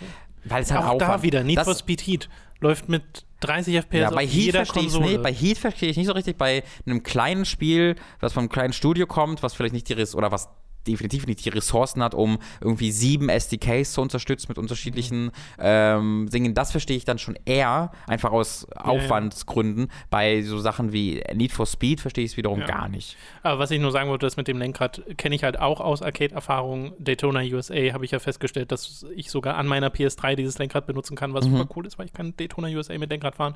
Äh, und das macht wahnsinnig viel Spaß und ich wünsche, ich könnte Need for Speed zu spielen, kann ich aber einfach nicht. Vielleicht Vielleicht, gibt es da Mods zu, weiß ich nicht, habe ich mich jetzt nicht so genau mit beschäftigt. Vielleicht probierst du mal aus, ob man MotoGP damit einfacher spielen kann. Oh, das wäre interessant, mit dem Lenkrad ein Motocross spielen. Da freuen sich die Motorradfans. Wir haben ein Spiel auf der Liste, das äh, vielleicht den einen oder anderen nicht sagt und äh, wo du uns ähm, mal sagen kannst, was es damit auf sich hat, Mhm. namens The Suicide of Rachel Foster, gepublished von Dedelic Entertainment. Genau. Entwickelt von einem italienischen Studio, 101 heißt das, glaube ich, oder so ähnlich. Ähm, kannst du vielleicht Kann mal kurz mal nachchecken. nachgucken, Ähm, ist ein Spiel, was auf dem ersten Blick sehr in der Tradition von Gun Home steht. Du bist eine junge Frau, die zurückkehrt an einen äh, bekannten Ort. Äh, in dem Fall ist es nicht dein, dein, doch es ist eigentlich auch dein Zuhause, denn es ist ein großes Hotel. Aber in diesem Hotel hast du früher gewohnt. Es gehörte deinem Vater. Äh, und wie heißt das Studio? Ja, 101 Games, mal. aber ausgeschrieben. Ja, genau. Ja. Äh, also du kehrst zurück in das Hotel, in dem du früher gewo gelebt hast. Mit, Die äh, haben davor VR Ping Pong Pro gemacht. ja, da komme ich später zu, dass sie da vielleicht besser ähm, zu Hause waren. Ähm, Oh. das, äh, die, haben, die haben auch noch mehr VR-Spiele, glaube ich, gemacht, wenn du auf die Website guckst. Jedenfalls äh, kehrt sie zurück in, ihre, in ihr ehemaliges Zuhause, in dieses Hotel. Allerdings will sie dann nur ganz kurz hin zurückkehren, weil ähm, ihre Eltern verstorben sind mittlerweile mhm. und dieses Hotel soll verkauft werden. Äh, sie möchte einfach nur irgendwie irgendeinen Schlüssel holen von diesem Hotel, um dem, dem Anwalt ihrer Familie oder von sich selbst jetzt zu übergeben, damit der sich darum kümmern kann, das abzuwickeln. Äh, weil sie da will damit nichts zu tun haben. Es hat nämlich eine tragische äh, Hintergrundgeschichte, daher kommt auch der Name The Suicide of Rachel Foster. Rachel Foster war eine junge Frau, äh, mit der der Mann eine Affäre hatte, was äh, schließlich zum Suizid seiner Affäre sorgt. Also Rachel Foster hat sich dann äh, schließlich äh, umgebracht. Ähm, da dann auch äh, ein Content Warning. Es gibt dann zum Glück auch am Anfang dieses Spieles eine, ein Content Warning mit einer Website. Also die haben, glaube ich, scheinbar, die war noch nicht online, als ich geguckt habe, weil ich es vor Release gespielt habe, eine eigene Website dafür eingerichtet, äh, wo es Informationen geben kann, an wen man sich wenden kann. Ich hoffe, die ist dann auch so gut ausgestattet, wie sie sein sollte. Ähm, und äh, diese, diese, diese junge Frau hat sich halt äh, umgebracht äh, und dadurch ist nicht nur dadurch, aber das hat natürlich äh, Ripple-Effekte gehabt und es sind einfach zwei Familien auseinandergebrochen an dieser, mhm. an dieser Tragik. Äh, und jetzt ist im Grunde äh, fast nur noch die Tochter dieses Vaters übrig, die halt von diesen ganzen Geschichten natürlich nichts mehr wissen will. Ne? Das hat ihr Leben zerstört und sie will auch von diesem Hotel nichts mehr wissen. Sie will einfach raus und das hinter sich bringen und nie wieder den Namen Rachel Foster hören oder auch den von ihrem Vater ja. hören. Einfach nicht mehr sich, nicht mehr sich damit befassen. Dann äh, gibt es aber einen Schneesturm, der sie gefangen hält in diesem mhm. Hotel. Sie kann dort nicht weg und muss dann mehrere Tage äh, dort verbringen. Und in, diesen, in dieser Zeit äh, hat sie Kontakt zu einem Mitarbeiter der FIMA, das ist so die Katastro also die Organisation in den USA, die sich halt bei Katastrophen um Menschen kümmert. Äh, und der hat halt Kontakt zu ihrem Vater gehabt und deswegen hat er sich quasi bei ihr gemeldet über Walkie-Talkie und gesagt: Hier, kannst gerade nicht raus. Ich sag dir aber, wo was ist in mhm. dem Hotel. Ich kenne mich da ein bisschen aus und äh, leiste dir ein bisschen Gesellschaft. Und in dieser, den Tagen erkundest du dann dieses Hotel und findest halt Dinge über deine Vergangenheit raus, über die Vergangenheit deines Vaters raus. Äh, und da hast du also eigentlich ein perfektes Setup für ein Spiel wie ja. Gun Home oder Firewatch ist ein sehr konkreter Vergleich, weil du ja hier auch ein Walkie-Talkie hast. Du bist in einer, einer einsamen Umgebung, hast eine Kontaktperson, mit der du redest. Und da ist es dann sehr so eine Kombination aus diesen beiden Spielen denkt man. Soll man ich, denken. Ich habe auch die ganze Zeit das Gefühl, dass das auf ein Aber Ist es auch. Es sind diverse Abers, die ich oh. äh, gleich auf euch werfen kann. Zunächst nämlich ein spielerisches Aber. Es ist gar nicht Gun Home, weil du in keiner Form erkundest. In Gun Home hast du ja wirklich dieses große Haus, wo du wahnsinnig viele kleine Artikel hast, die du beobachten, untersuchen kannst, die du entdecken kannst, optionale Informationen über diese mhm. Familie, mhm. die du herausfindest. Und dann kommst du ja auch im Spiel voran, indem du so ein bisschen frei dieses Haus Haus erkundest und dann diverse Geheimgänge findest und so weiter und so fort. Das ist dann ja, erzählt dann zwar eine lineare Geschichte, aber du bist dann schon angehalten, auch recht frei zu erkunden, um eben zu herauszufinden, ja. wo du als nächstes hin musst. Ähm, das hier ist komplett linear. Also du hast hier zwar dieses große Haus, das du auch, wo du drei Etagen relativ frei begehen kannst, aber du hast immer, jetzt mal, jetzt geh da in, diese, äh, in diesen Raum, jetzt geh da in diesen Raum, jetzt geh da in diesen Raum. Und es hat auch sehr, sehr wenig Sinn und Zweck, irgendwo anders hinzugehen, weil da findest du vielleicht weiß ich nicht, irgendeine Kassette, die du dir angucken kannst, aber mit zu nirgendwas ist irgendwie, gibt es wirklich Textbausteine, die dir was über die Familie sagen. Das ist, da gibt es sehr, sehr wenig Items nur, die wirklich ähm, informativ dann sind. Deswegen ist es sehr, sehr linear. Ähm, und dann ist das, was dem Spiel so komplett für mich den Rücken bricht, ähm, diese Geschichte, die finde ich ein wahnsinnig interessantes Setup ist, um introspektiv diesen Charakter zu analysieren. Was hat das mit ihr gemacht? Wie, mhm. wie, äh, wie geht sie mit dieser Person Rachel Foster um, die ihr Leben zerstört hat, aber vielleicht auch selbst äh, Opfer war? Ähm, wo ich dachte, dass das Spiel dahin will, will dieses Spiel überhaupt gar nicht hin. Das verkauft es am Anfang so ein bisschen so, aber es wird dann, also das Spiel ist auch nur zwei, drei Stunden lang und irgendwann erkennst du, oh mein Gott, wird mir hier gerade eine Mystery, Thriller, Geister-Fucking-Geschichte erzählt und du erkennst, ja, das ist der Fall. Es gab einen Punkt in diesem Spiel, in dem ich einem Fernsehteam das Geister heraus, also das wirklich äh, Geister finden wollte in diesem Hotel, wo ich diesem Fernsehteam für zehn Minuten folgte und gruselige Geräusche entstanden hinter mir und Geflüster, wo ich mir dachte, was ist das denn gerade? BuzzFeed Unsolved the Game. Buzzfeed Unsolved? Ja, das, das kenne ich gar das nicht. macht auch manchmal so einen Kram. Es wird halt wirklich der trashigste Cheese aller Zeiten. Das Problem ist, dass es dann trotzdem noch versucht, große Beobachtungen aufzustellen über den Suizid dieser Rachel Foster und was das mit diesem Charakter gemacht hat. Macht das aber so unglaublich holprig und mit so schlecht geschriebenen Dialogen, mit so viel Pathos und so viel Stereotypen, die da auf dich einprasseln und dann einem Endtwist, der so vorhersehbar ist und so wirklich Sci-Fi Channel 23 Uhr an einem Mittwochabend, äh, dass der aber von sich selbst zu glauben scheint, dass er so viel Aussagekraft mit sich trägt, dass ich aktiv wütend wurde bei dem Spiel und dann ein Ende hat, wo was es sich gar nicht leisten kann. Also was auch so frech ist, was es glaubt, mit seinen Charakteren machen zu dürfen und dir dann eine Entscheidung drau- aufbahrt, wo ich sage, Leute, habt ihr irgendeine Ahnung, was ihr hier gerade tut? Also ich war wirklich entsetzt darüber, was dieses Spiel glaubt zu sein und dann tatsächlich ist. Das ist wirklich richtiger Scheiß. Das ist, richt- das ist richtiger, das ist Cheese, der glaubt, profunde Beobachtungen aufzustellen. Ähm, ganz weit von weg entfernt bleiben. Hat, finde ich, so super viel Potenzial gehabt, sieht grafisch toll aus, hat eine tolle Umgebung, beginnt richtig vielversprechend und endet dann wirklich in, in einem Verkehrsunfall, der, den keiner sich näher angucken Okay. sollte. Aber auch nicht in dem Sinne von so sehr Verkehrsunfall, dass es schon wieder unterhaltsam Nee, ist. überhaupt nicht. Okay. Dafür sind die Themen viel zu ernst. Ne? Also dieses Thema Suizid wird halt so an die Wand gefahren Mhm. äh, und so so schlimm beobachtet und thematisiert, dass ich gar nicht sehen kann, wie da irgendjemand eine was Positives oder was Faszinierendes draus ziehen kann. Also du, also es ist ja jetzt wirklich vollumfänglich quasi eine, eine das, das Gegenteil von einer Empfehlung. Also Ja. es ist, äh, du sagst es, da rate kann niemand sehr was von mit anfangen. von ab. Genau. Äh, also gibt es wirklich gar nichts, wo du dann, nachdem du es durchgespielt hast, sagst, okay, Nein. hier ist zumindest. wenn es halt, ein, also wenn dieses Spiel 2009 als Vorläufer von Gun Home erschienen wäre, Ja. dann sehe ich das, ah, hier haben wir den Stepping Stone von Ja, ja. Äh, Suicide of Rachel Foster, was dann schließlich zu diesen größeren Werken führte, die das zu Ende gedacht haben. Aber da das ja ein fast ein fucking Jahrzehnt nach diesem Spiel kommt, ist es komplett überholt und äh, hat keinerlei Daseinsberechtigung für mich.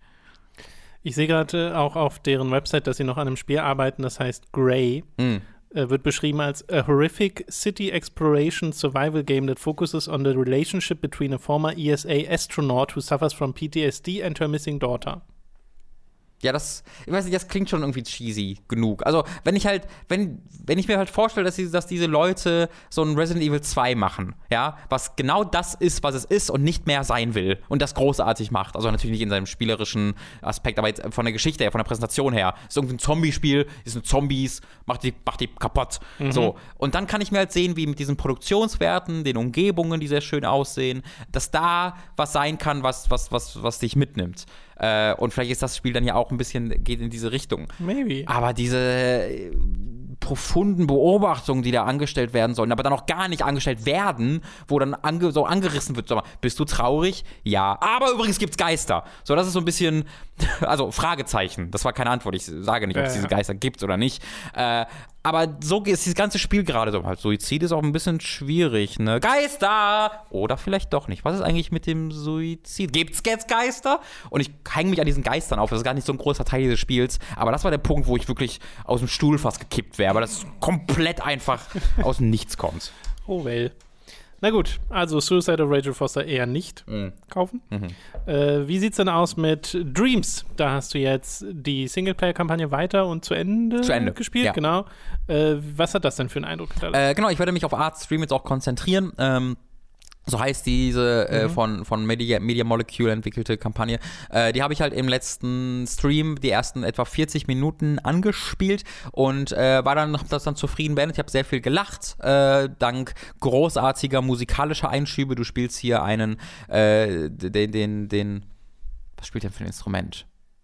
Ich habe den Namen des Instruments vergessen. Das ist meine, meine, meine große Schwäche. Ukulele. Ist es das Kontrabass? Das große, ja, was neben ihm Cello. steht. Ist es ein Cello? Ja? wenn, wenn so ein ganz groß Genau, ganz groß steht neben ihm. So dann meinst du wirklich einen Kontrabass. Dann meine ich einen Kontrabass. Dieser Mann spielt einen Kontrabass, Art heißt der Mann, in einer Band und diese Band hatte quasi ihr, ihren Breakout-Auftritt, oder was so das Breakout hätte sein können, wo sie durchstarten mit und er hat diese Band, ohne irgendjemandem was zu sagen, dann verlassen, äh, ist, ist quasi weggerannt und ähm, dieses Spiel Art Stream äh, beschäftigt sich damit, warum ist er weggerannt, ähm, möchte er zurückkehren, wenn er zurückkehren möchte, wieso, wenn nicht, wieso, was hat das mit den anderen Bandmitgliedern gemacht, wie schauen sie auf ihn, wie ist diese Beziehung, ist diese Beziehung noch zu retten. Mhm. Äh, also durchaus komplexe Themen, äh, die auch alles mit Sprachausgabe, mit eigener Musik äh, und im Grunde auf drei spielerischen Ebenen präsentiert werden. A, es sind, das eine ist ein straight-up Platforming, sehr wie Astrobot äh, wo du halt auch einen kleinen Roboter hast, der durch die Gegend springen und fliegen kann. Und mhm. äh, äh, das ist die eine, auch so ein bisschen so eine elektronische Umgebung. Dann hast du die andere Umgebung mit zwei Stofftieren, was ebenfalls Plattform ein bisschen mehr Kampf noch Darf dabei ich kurz hat. fragen, was eine elektronische Umgebung ist? Mm, du hast sehr viele so Kabellage, was durchgeht, Neonröhren. Okay. Ähm, elektronische Umgebung ist natürlich keine gute Beschreibung, stimme ich dir absolut zu. Du selbst hast eine Fähigkeit mit R2, wo du so elektronische Ladung abgeben kannst und dann die Umgebung erhellen kannst dadurch. Mhm. Ähm, also so ein bisschen futuristisch ist vielleicht mhm. die bessere Bezeichnung. Und dann hast du so, ein, so eine Fantasy-Welt, wo du mit zwei Stofftieren durchläufst, die so ein bisschen mehr auf Kampf aus sind. Der eine hat so einen Fernkampfwaffe, in dem er so eine Disk durch die Gegend werfen kann und der andere hat einen Hammer, äh, mit dem du Gegner totschlagen kannst. Äh, und dann als dritte Welt hast du die von Art selbst, der, äh, den du über ja, einem Point-and-Click-Interface im Grunde durch kleinere Szenen steuern kannst, wo du kleine Puzzle lösen musst, indem du mit der Umgebung interagierst und auch Dialog-Szenen äh, hast, wo du ähm, Dialogoptionen hast. Äh, und diese drei Sachen wechseln sich ab. Aber ähm, machen auch bis zum Ende, das hat mich überrascht, weil ich dachte, dass ich dann in dem, was ich im Stream gesehen habe, dass es das ist. So, das mhm. ist jetzt nochmal doppelt so lang und dann war es das. Aber nein, auch spielerisch zeigt, gibt das Spiel noch neue Charaktere und auch wirklich sehr andere spielerische Erfahrungen bis zum Ende hin. Also das Finale ist halt etwas, völlig anderes als das Spiel davor auf spielerischer Ebene, aber trotzdem sehr, sehr cool, auch sehr spektakulär. Äh, das, die letzte Zwischensequenz ist sehr lang, zumindest im Kontext dieses Spiels, was so zwei, drei Stunden lang ist, ähm, und auch extrem gut produziert, tolle Musik, tolle Sprachausgabe, eine wirklich schöne Geschichte, die jetzt nicht Bäume ausreißt, aber einfach sehr intim erzählt ist und sehr schön erzählt ist und halt in einem Setting äh, so eine so, so, eine Band aus, aus, also ist es Jazz? Ich weiß es Ich glaube, es ist halt eine, eine schwarze Jazzband, äh, ist halt so ein Setting und eine Gruppe aus Charakteren, die du in Videospielen nicht sehr oft hast. Mhm. Äh, und das wird auch mit dem nötigen Ernst halt erzählt, ähm, dass es mir wirklich Spaß bereitet hat. Spielerisch äh, bietet ihr bis zum Ende hin neue Sachen wirklich an, äh, viele Collectibles für den Creator Mode zusammen. Hat mir wirklich, wirklich, wirklich richtig gut gefallen. Das freut mich total. Ja. Ich will das ja auch noch spielen. Äh, ich habe generell so die letzte, die letzte Zeit wenig mal etwas intensiver gespielt. Mhm. Also vor allem, nachdem ich dann mit der Warcraft-Kampagne fertig war. Mhm. Äh, deswegen habe ich auch nichts diese Woche so richtig mhm. Großes. Mhm. Äh, weil ich habe so ein bisschen Shovel Knight gespielt, aber da auch nur die erste Kampagne, die äh, über die ich schon vor ein paar Jahren mal geredet habe und da gibt es keine neuen Erkenntnisse. Ich habe ein bisschen Magic the Gathering Arena gespielt, mhm. äh, aber auch nur den Anfang von dem Spiel und zum ersten Mal so richtig Magic gespielt. Ich kenne jetzt zum ersten, ich weiß jetzt zum ersten Mal, wie Magic funktioniert. Das ist cool. ja, es ist auch ein sehr spaßiges Kartenspiel, muss man, ja. muss man sagen. Äh, und halt äh, Fantasy Star Online, was ich ja im Stream angefangen habe. Äh, aber abgesehen davon äh, gerade nicht so viel, deswegen nur damit ihr euch nicht wundert, äh, warum hier Robin die ganze Zeit redet. Ja, und ich habe ich hab, ich, ich hab auch sehr viel, nicht sehr viel, also ich habe so vier, also auch schon sehr viel, vier, fünf Stunden die letzte Woche Division 2 halt gespielt, da bin ich jetzt wirklich mm. ein bisschen mhm. drin, das ist auch sehr toll. Aber darüber rede ich jetzt nicht weiter. Wie machst du das, Robin?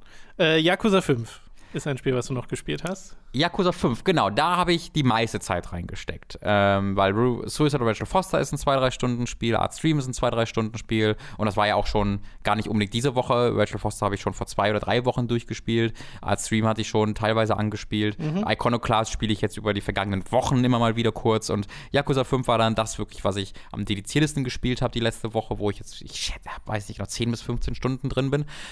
Äh, vielleicht, vielleicht sind es doch eher 15 bis 20. Ist, man verliert, vergisst schnell die Zeit bei diesen Yakuza-Spielen spielen. Ja, ich wollte gerade sagen, ist bei dieser Spielereihe gut möglich. Und Yakuza 5 ist ja auch wirklich das größte Spiel dieser Reihe, von dem, was ich mitbekommen habe. Es war ja das letzte Spiel, was diese PS3-Engine nutzte, wo sie dann sehr erfahren mit waren, wo sie dann viele, bereits Yakuza 4 war ja ein Spiel, was mehrere Städte hatte, mehrere Charaktere. Ja. Und in Yakuza 5, soweit ich das sehe, also es gibt glaube ich, fünf Charaktere, die, soweit ich weiß, alle auch eine eigene Stadt haben, äh, in der du umherläufst. Ähm, das ist ja verrückt. Zumindest klingt das so, das weiß ich nicht sicher. Müsst ihr mir, also könnt ihr gerne erläutern im, im, im, im, im in den Kommentaren. Lass mich aber auch gerne überraschen. Äh, ich bin jetzt am zweiten Charakter angekommen. Der erste ist direkt äh, Kazuma Kiryu, der äh, eigentliche Hauptcharakter dieser Reihe, der das sehr zurückgefahren ist, dieses erste Kapitel. Das ist sehr faszinierend. Du bist halt ein Taxifahrer, du bist quasi raus. Ne? Mhm. Ich habe mit der Sache nicht mehr zu tun. Und die ersten sechs Stunden dieses Spiels hatte, existierten Yakuza für mich eigentlich nicht. Und ich hab, bin nur in dieser, Umge in dieser Umgebung herumgelaufen, habe Sidequests gemacht, wo ich irgendwelchen Studierenden geholfen habe, ihre Matheaufgaben zu lösen, was mich in eine tiefe Sinneskrise stürzte, äh, weil es die erste Sidequest war in diesem Spiel. Und neben mir, oder an einem anderen Tisch neben mir gerade äh, meine Freundin saß und für eine Matheklausur gelernt so. hat äh, und ich quasi sehr glücklich war, dass ich das nicht tue und dann starte ich dieses Spiel und das erste, was ich sehe, ja. äh, ist eine Matheaufgabe. Haust du in also innerhalb dieser Quest, haust du da Leuten aufs Maul? Nein, das okay. ist wirklich einfach nur, du stehst da und dann sagt er dir, übrigens, bei einem Würfel, wenn, wenn ich äh, die, wenn ein Würfel, der insgesamt sieben ergibt, wie viele Möglichkeiten, wie viel, wie hoch ist die Prozentchance, dass bei einem Würf, bei zwei Würfeln die Gesamtzahl sieben rauskommt? Also hast du Multiple-Choice-Fragen oder sowas? Ja, genau. Ach so. Okay. Ähm, wo du dann fünf Möglichkeiten hast. Äh, wo ich mir dachte, get fucked, das ist unmöglich herauszufinden.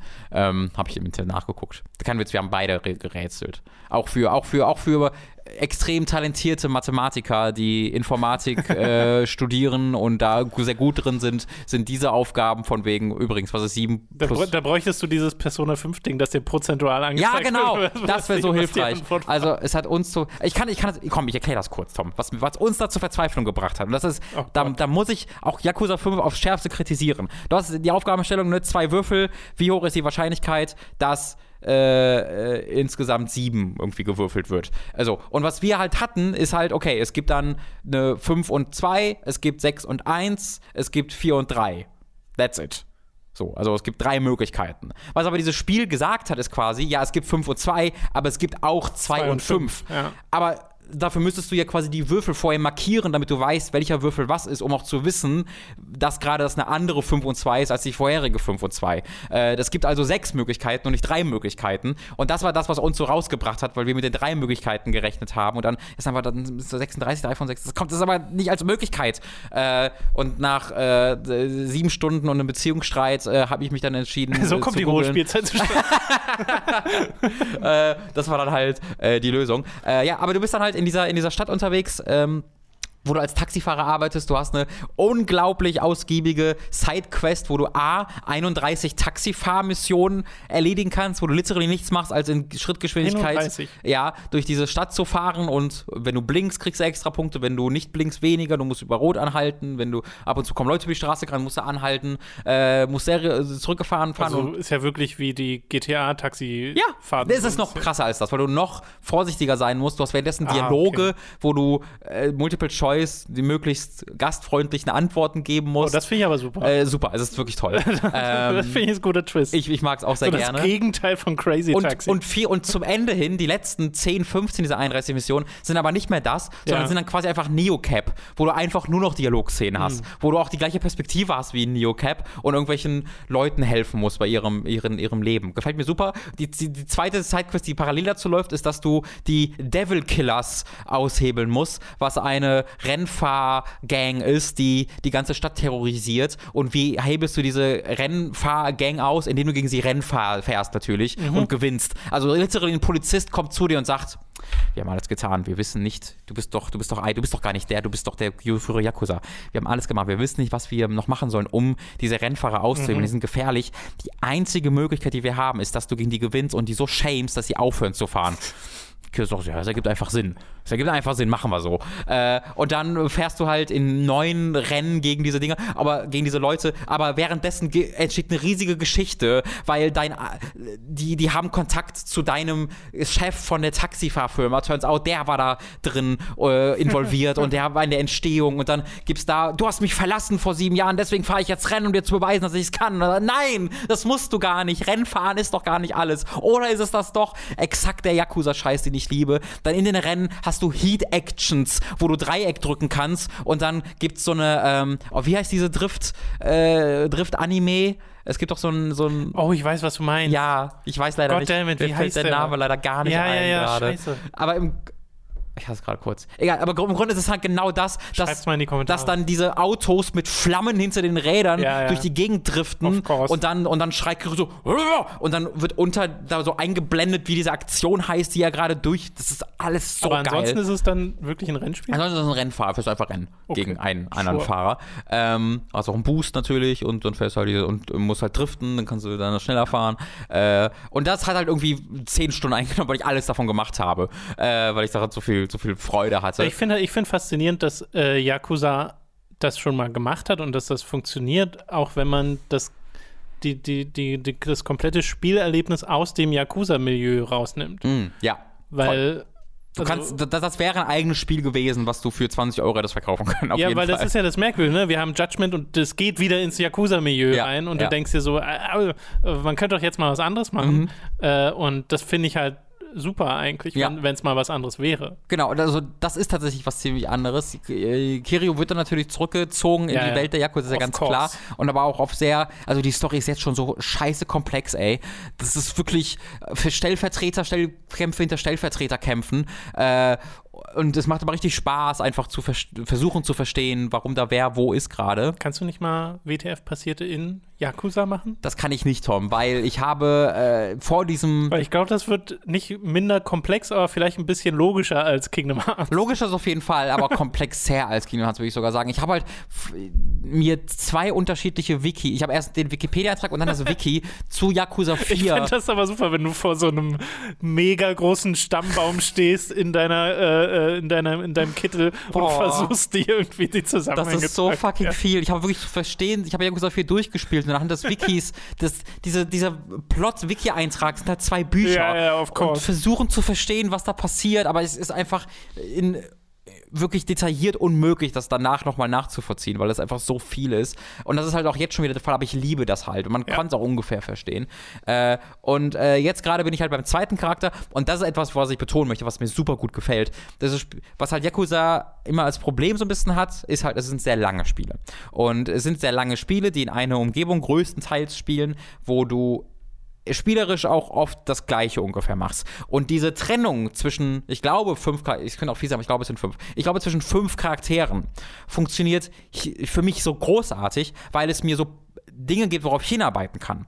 Äh, du hast halt, äh, bei Kirio wird hier von Anfang an gezeigt, 0 von 18 Substories erledigt. Ja? In jedem dieser Yakuza-Spiele gibt es so 90, also Nebenquests sind es im Grunde. Und das ist so viel, das ist für mich äh, sehr schwer, alles zu machen, weil es einfach zu viel ist. Wenn mir aber angezeigt wird, das sind 18 Substories, die du hier zu machen hast, die habe ich alle gemacht, weil das so ein Ziel war, das für mich sehr einfach zu erreichen war und mit dem ich auch allen Spaß hatte, wo ich mich halt nicht überfordert gefühlt hatte. Ich hatte nicht dieses große Problem, was für mich auch bei großen Spielen der Fall ist, dass ich mich einfach überrumpelt fühle, dass es mir zu viel ist, ich dann so, äh, ähm, so ein bisschen wie so ein Reh in, in, in, im Scheinwerferlicht erstarre und äh, nicht weiß, wo ich hin will als nächstes. Und dadurch, dass das das voneinander trennt, gibt es dieses Problem für mich hier nicht. Ich kenne das auch, aber bei mir, also meine Lösung dafür wäre, wenn ich diese äh, Kontrolle über dieses Spiel hätte, wäre, den Listenaspekt einfach zu entfernen. Hm. Mir nicht zu zeigen, okay, ich habe jetzt die dritte Substory von 80, Mhm. sondern einfach nur, ich habe drei Substories gemacht. Sure, das wäre das wär die Alternative. Mir gefällt aber das, also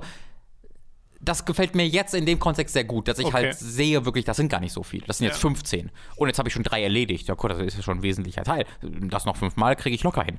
Äh, und ich glaube, ich könnte sagen, also es kommt ein bisschen drauf an, weil jeder dieser mm, Charaktere, die ich ja spiele, hat ja dann auch einen anderen Fokus und spielt sich ja auch anders. Hat der eine, den ich jetzt spiele, ist sehr viel langsamerer Kämpfer.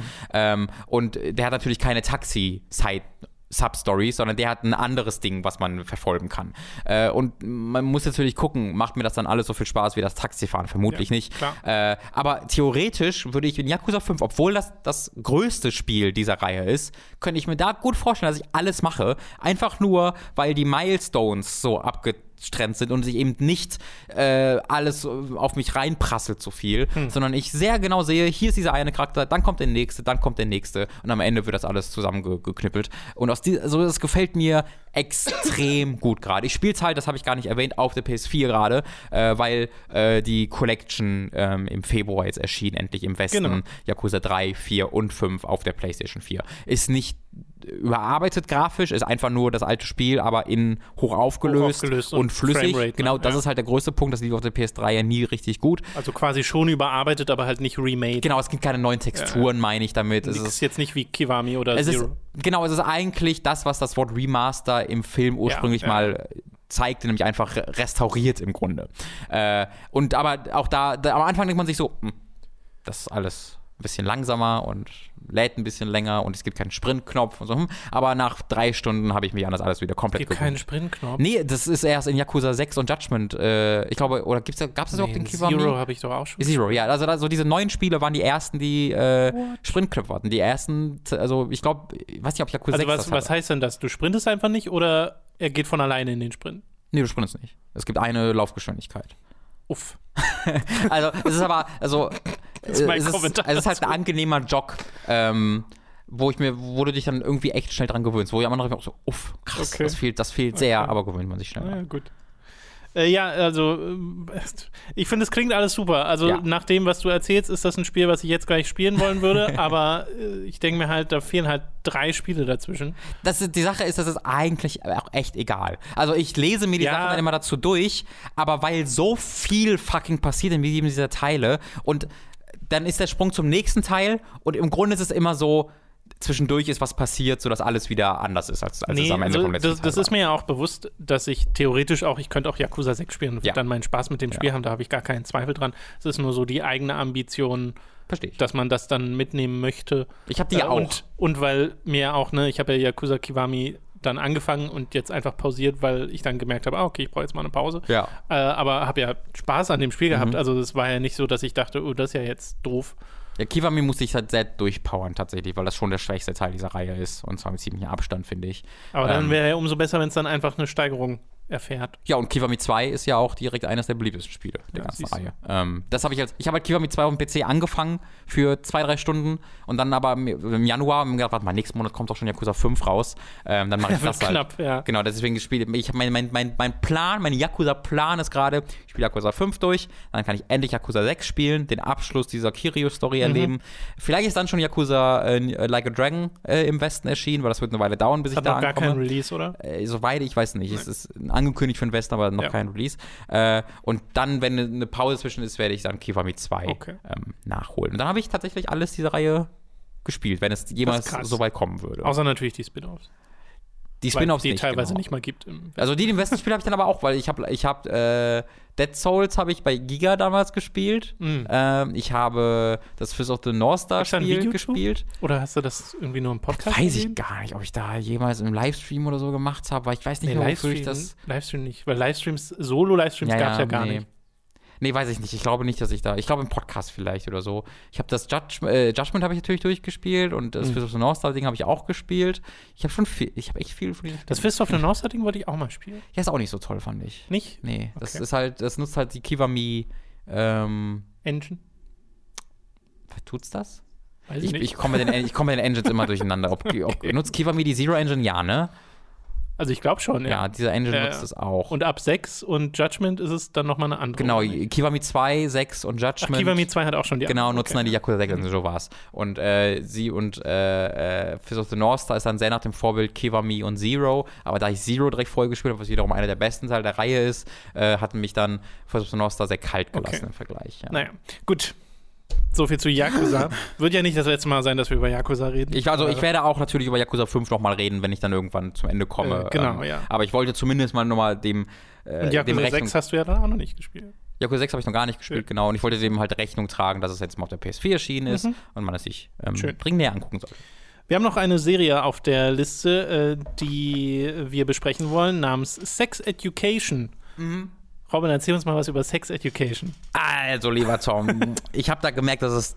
Ich, wir wollten da ja schon mal öfter drüber reden, über ein bisschen Sex ja, Education. Ja, hallo. Erzähl mir was. Äh, Sex Education ist eine Netflix-Serie. Ähm, die oh. sehr erfolgreich. Hm? Alle jetzt die äh, tatsächliche Sex Education. Ach so. nee, muss ich leider, äh, muss ich leider äh, verneinen. Gibt's nur auf Patreon. Oder bei Razzia. Ähm, Oder bei Razzia. da ähm, ist ja einfach die entsprechende Frage. Genau, genau. Ähm, bei Sex Education äh, ist es eine, eine britische Serie, äh, die auf Netflix nur, nur erscheint. Zwei, die zweite Staffel ist gerade erschienen. Äh, Lucy und ich haben in den letzten Wochen äh, die erste Staffel nachgeholt und die zweite jetzt direkt dran gehängt. Äh, das, da geht es um eine, um, eine, um eine Schule, eine britische Schule, äh, wo halt so 15, 16, 17-Jährige unterwegs sind, die alle von Mitte 20-Jährigen gespielt werden, die aber runtergeschminkt werden. Das war was, ich habe ich immer so geahnt, dass die eigentlich so alt sind mhm. wie ich, aber nie so wirklich überzeugt und dann habe ich nachgeguckt, ja, man halt so alt wie ich. Äh, das macht es eigentlich ganz gut, dass man denen das trotzdem abnimmt, dass die so ja. jung sind. Äh, und dort gibt es äh, einen, den Hauptcharakter Otis heißt der und der äh, ist, äh, hat selbst das Problem, dass er sich nicht anfassen kann. Also der, der kann sich einfach, der, der, der, hat noch nie masturbiert und kann das auch nicht, weil der da einfach äh, mhm. nicht, nicht wirklich, der hat wirklich eine körperliche Reaktion Reaktion darauf, dass er es einfach nicht kann. Äh, währenddessen seine Mutter von Gillian Anderson gespielt, ist eine Sextherapeutin, äh, die da auch von zu Hause aus arbeitet, deswegen hat er auch ständig bei sich und die auch sehr frei ist in ihrer mhm. sexuellen Gestaltung. Das heißt, es, es gibt wirklich, äh, sie ist getrennt von ihrem Mann und äh, es gibt dann sehr häufig auch Männerbesuch in seinem Haus äh, und äh, diese und halt auch Thera Therapie-Sessions in seinem Haus. Das heißt, er hat sehr viel Kontakt dazu und hat auch sehr viel dadurch Ahnung von mhm. Sex und, und allem drum, drumherum, äh, aber selbst keinerlei Erfahrung und äh, weiß auch nicht selbst, was er damit anfangen soll. Und ähm, er mit einer bekannten Maeve, die so sehr, also sie ist obercool, also sie ist eigentlich obercool, aber sehr alleingängig, sehr so ein bisschen, äh, naja, sie, hat, sie trägt halt sehr viel schwarz und äh, sehr Alleingängerin, Einzelgänger. Einzelgängerin, genau, äh, wird auch dann viel geärgert von anderen Leuten äh, und äh, er und Maeve kommen zusammen und ähm, finden raus, dass das eine ganz gute Art und Weise ist, Geld zu verdienen, indem man Sex-Advice gibt.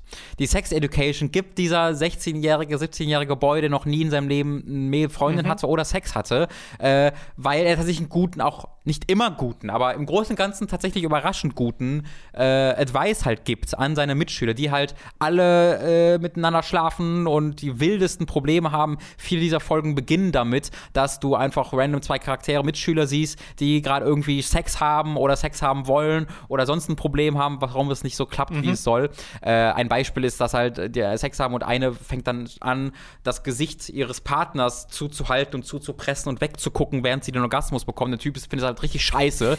äh, und dann geht, äh, gehen sie halt zu ihm und er soll dann erklären. Aber geben ihm auch Geld dafür? Und er wird dann, genau, sie nehmen halt, das, das ist das Maves Idee gewesen, okay. damit halt Geld zu machen ja, ja. und auch gutes Geld, dass halt sie für diesen Advice bezahlt werden. Und, ist, und er recherchiert dann auch speziell dafür und das sind auch wirklich äh, gut recherchierte Sachen, äh, die, da, die da thematisiert werden. Also ist alles ist eine super lustige Setup mhm. und die Serie ist auch super lustig. Aber die Serie schafft es auch und das ist, das ist so ein bisschen parallel zu dem, was ich mit. Fuck, was war dieses wie hieß dieser Film, wo sie Party machen, was so ein mit, ne, mit, mit zwei Freundinnen, worüber ich erzählt habe, was sehr lustig ist, aber oh. gleichzeitig oh. sehr ernst. Ja, ich weiß, was ah, du meinst. Booksmart. Booksmart. Booksmart. Ja. Es hat mich so ein bisschen daran erinnert, ähm, weil es aber auch eine sehr ernste Serie ist gleichzeitig. Ja. Äh, also du hast etwa, der, der beste Freund von Otis ist Eric, äh, der schwul ist und der sich auch äh, gerne ähm, äh, genderfluid kleidet. Also soweit ich weiß, ist er, sieht, sieht er sich selbst als Cis-Mann. Äh, zumindest ist, äh, hat er selbst noch nie was anderes angedeutet. aber er scheint halt eine Faszination für die Transkultur zu besitzen mhm. und ähm, kleidet sich dementsprechend auch gerne so. Und es gibt halt wirklich eine Folge, Folge, wo er sich so traut, also das ist wirklich auch für eine Überwindung, sich so rauszutrauen, ne, weil einfach er weiß natürlich, dass das nicht bei allen gut ankommt und er traut sich so rauszugehen und wird tatsächlich aufgrund dessen übel verprügelt. Äh, auf einer nachts auf irgendeiner Straße wird er richtig zugerichtet, genau deswegen. Und das ist natürlich extrem dramatisch ja. und äh, kann auch, glaube ich, sehr triggernd sein für Leute. Und wo es halt dann darum geht, okay, wie findet er aus diesem Loch hinaus? Was macht das mit ihm? Äh, und davon ist das voll. Maeve lebt alleine in so einem Trailerpark, äh, wo hat eine stark drogensüchtige Mutter, die sie verlassen hat und diese Mutter kehrt irgendwann zurück. Was macht das mit ihr? Ähm, zwischenmenschlich, was passiert da? Und das macht diese Serie unglaublich gut. Die ist unglaublich gut geschrieben, dass sie immer gleichzeitig wahnsinnig lustig sein kann, mhm. aber auch so emotional. Also so oft habe ich mir ans Herz gehalten, einfach nur, oh, wenn diesen Charakteren was Gutes passiert. Ja, das war gerade ein Ganz, die ich nachgemacht habe, habt ihr korrekt erkannt. Ich habe einfach gehonkt. aber so mal, ich habe oft gehonkt äh, im Kontext dieser Serie, weil das auch immer wieder so wunderschön ist, was mit diesen Charakteren passiert und wie die sich selbst finden äh, und wie die sich verändern. Es gibt wirklich Charaktere, die sind am, in, am Anfang der zweiten Staffel völlig andere Figuren mhm. als am Anfang der ersten und es ist nachvollziehbar, dass das passiert. Äh, richtig, richtig toll. Du hattest gesagt, britische Serie, ne? Ja, also ich sage britische Serie, weil sie in, in Großbritannien spielt, weil die Schauspieler offensichtlich britisch sind. Ich weiß nicht, was, ob die Macher denn noch britisch sind, aber ich kann mir nicht okay, vorstellen, nee, ich hätte dann nur gefragt, sind. wie viele Folgen hatte eine Staffel? Achso, es sind äh, die zweite, ich glaube, also die zweite hatte acht Folgen, die okay. erste auch, schätze ich mal, also nicht mehr als zehn auf jeden Fall. Okay, Und jede geht so 50 Minuten lang. Äh, wo kann man das gucken? Auf Netflix. Netflix, okay. Genau. So, also wirklich komplette Empfehlung dafür. Sehr schön. Sex Education heißt die Serie, um ja. es hier nochmal genannt zu haben. Okay, dann sind wir im Wesentlichen durch mit dem Podcast. An dieser Stelle vielleicht noch ein kleiner Tease, denn wenn alles klappt, erscheint am Mittwoch auf Patreon und auf Steady für alle Supporter ein äh, neues Format, eine Auskopplung von einem Hooked on Topic Format, äh, das dann wöchentlich erscheint. Und jede zweite Folge dieses Formats kommt dann auch für alle. Also mhm. da haben dann auch Leute was von, die nicht auf Patreon oder Steady unterstützen. Und äh, insgesamt werden das sechs Folgen werden, erklären wir dann aber auch in den entsprechenden Videos nochmal. Ja. Äh, und das sind nicht nur Videos, sind auch Podcasts. Es funktioniert als beides. Äh, seht ihr ja dann. Genau. Hoffentlich am Mittwoch. Das hier nur schon mal als kleiner Tease. Also auch dann, falls ihr keine Supporter sein könnt, äh, nicht, nicht, nicht, nicht verzagen die Woche darauf. Genau, da wäre es dann quasi nächste Woche. Drei dieser sechs Folgen werdet auch ihr bekommen. Genau. Ja. Okay, wir sind damit durch mit dem Podcast. Äh, wie gesagt, ihr könnt uns unterstützen auf Patreon und Steady. Äh, mit 5 Dollar bzw. Euro erhaltet ihr da Zugriff auf alle exklusiven Inhalte. Anfangs haben wir ja gerade schon den Hooked on Topic Podcast erwähnt, den ihr da bekommt, zuletzt zu Invader Sim. Und Ab äh, 25 werdet ihr zum Podcast-Produzenten und werdet namentlich hier im Podcast erwähnt. Wir bedanken uns jetzt nämlich bei folgenden Podcast-Produzenten. Michael Noritz-Wolf, Jan Lippert, Geribor, Lignum, Christopher Dietrich, Eins Drache, Bitte, Apu42, Autaku, Christian Hündorf, Jonathan Styles aka Don Stylo, El Marco aka Sick Crimson, Erik von Radioaktiver Eule gebissen, Fure 96, Gustian, Hauke Brav, Lennart Struck, Lisa Willig, Markus Ottensmann, McLovin 008, Michael, Numimon digitiert zu Oliver Zirfers, Oma Müller, Sebastian Diel, Simon Dupicai, Zombie und Wintercracker und Tommy 88088. Vielen Dank an alle Podcast-Produzenten. Auch von mir. Ihr seid meine Limonade an einem warmen Sommertag. Schön. Schon, oder? Hast du zu mir nie gesagt, so was Schönes? Nee. Warum, Robin? Weil du mir bisher noch kein Geld gegeben hast. das ließe sich so leicht ändern, Tom. Also, pass auf. Wie viel willst du? Nein, okay. Äh, das soll es gewesen sein für diesen Podcast. Vielen Dank fürs Zuhören. Äh, das hat Spaß gemacht. Wir hören uns dann in zwei Wochen wieder, aber Robin hört ihr bereits nächste Woche yes. äh, zu einer weiteren Folge von Hooked FM. Dann bis dahin, euch eine schöne Woche. Verzeiht mir jetzt schon alle technischen Probleme. Die wird es nicht geben. Nein. Hat doch beim letzten Mal auch alles gegeben. Ja, ja. Was denn nicht? Hat ja, aber es war ein Zufall. Also, ein Zufall. Das ist keine gute Denke, Erfolge auf Zufälle zu schieben. Ja, ich kenne mich doch. Nee, nicht Erfolge grundsätzlich. Also man kann ja auch im äh, in, in den pro problematischen äh, Umgebungen Erfolg haben, Tom. Ich persönlich bin ja jemand, der mit extremer Unzulänglichkeit großen Erfolg feiert. Und das möchte ich auch weiter so aufrechterhalten. Das ich ist keine gesunde psychologische Einstellung. Aber schon. Mehr dazu bei den Ratsherren. Ja, tschüss. tschüss.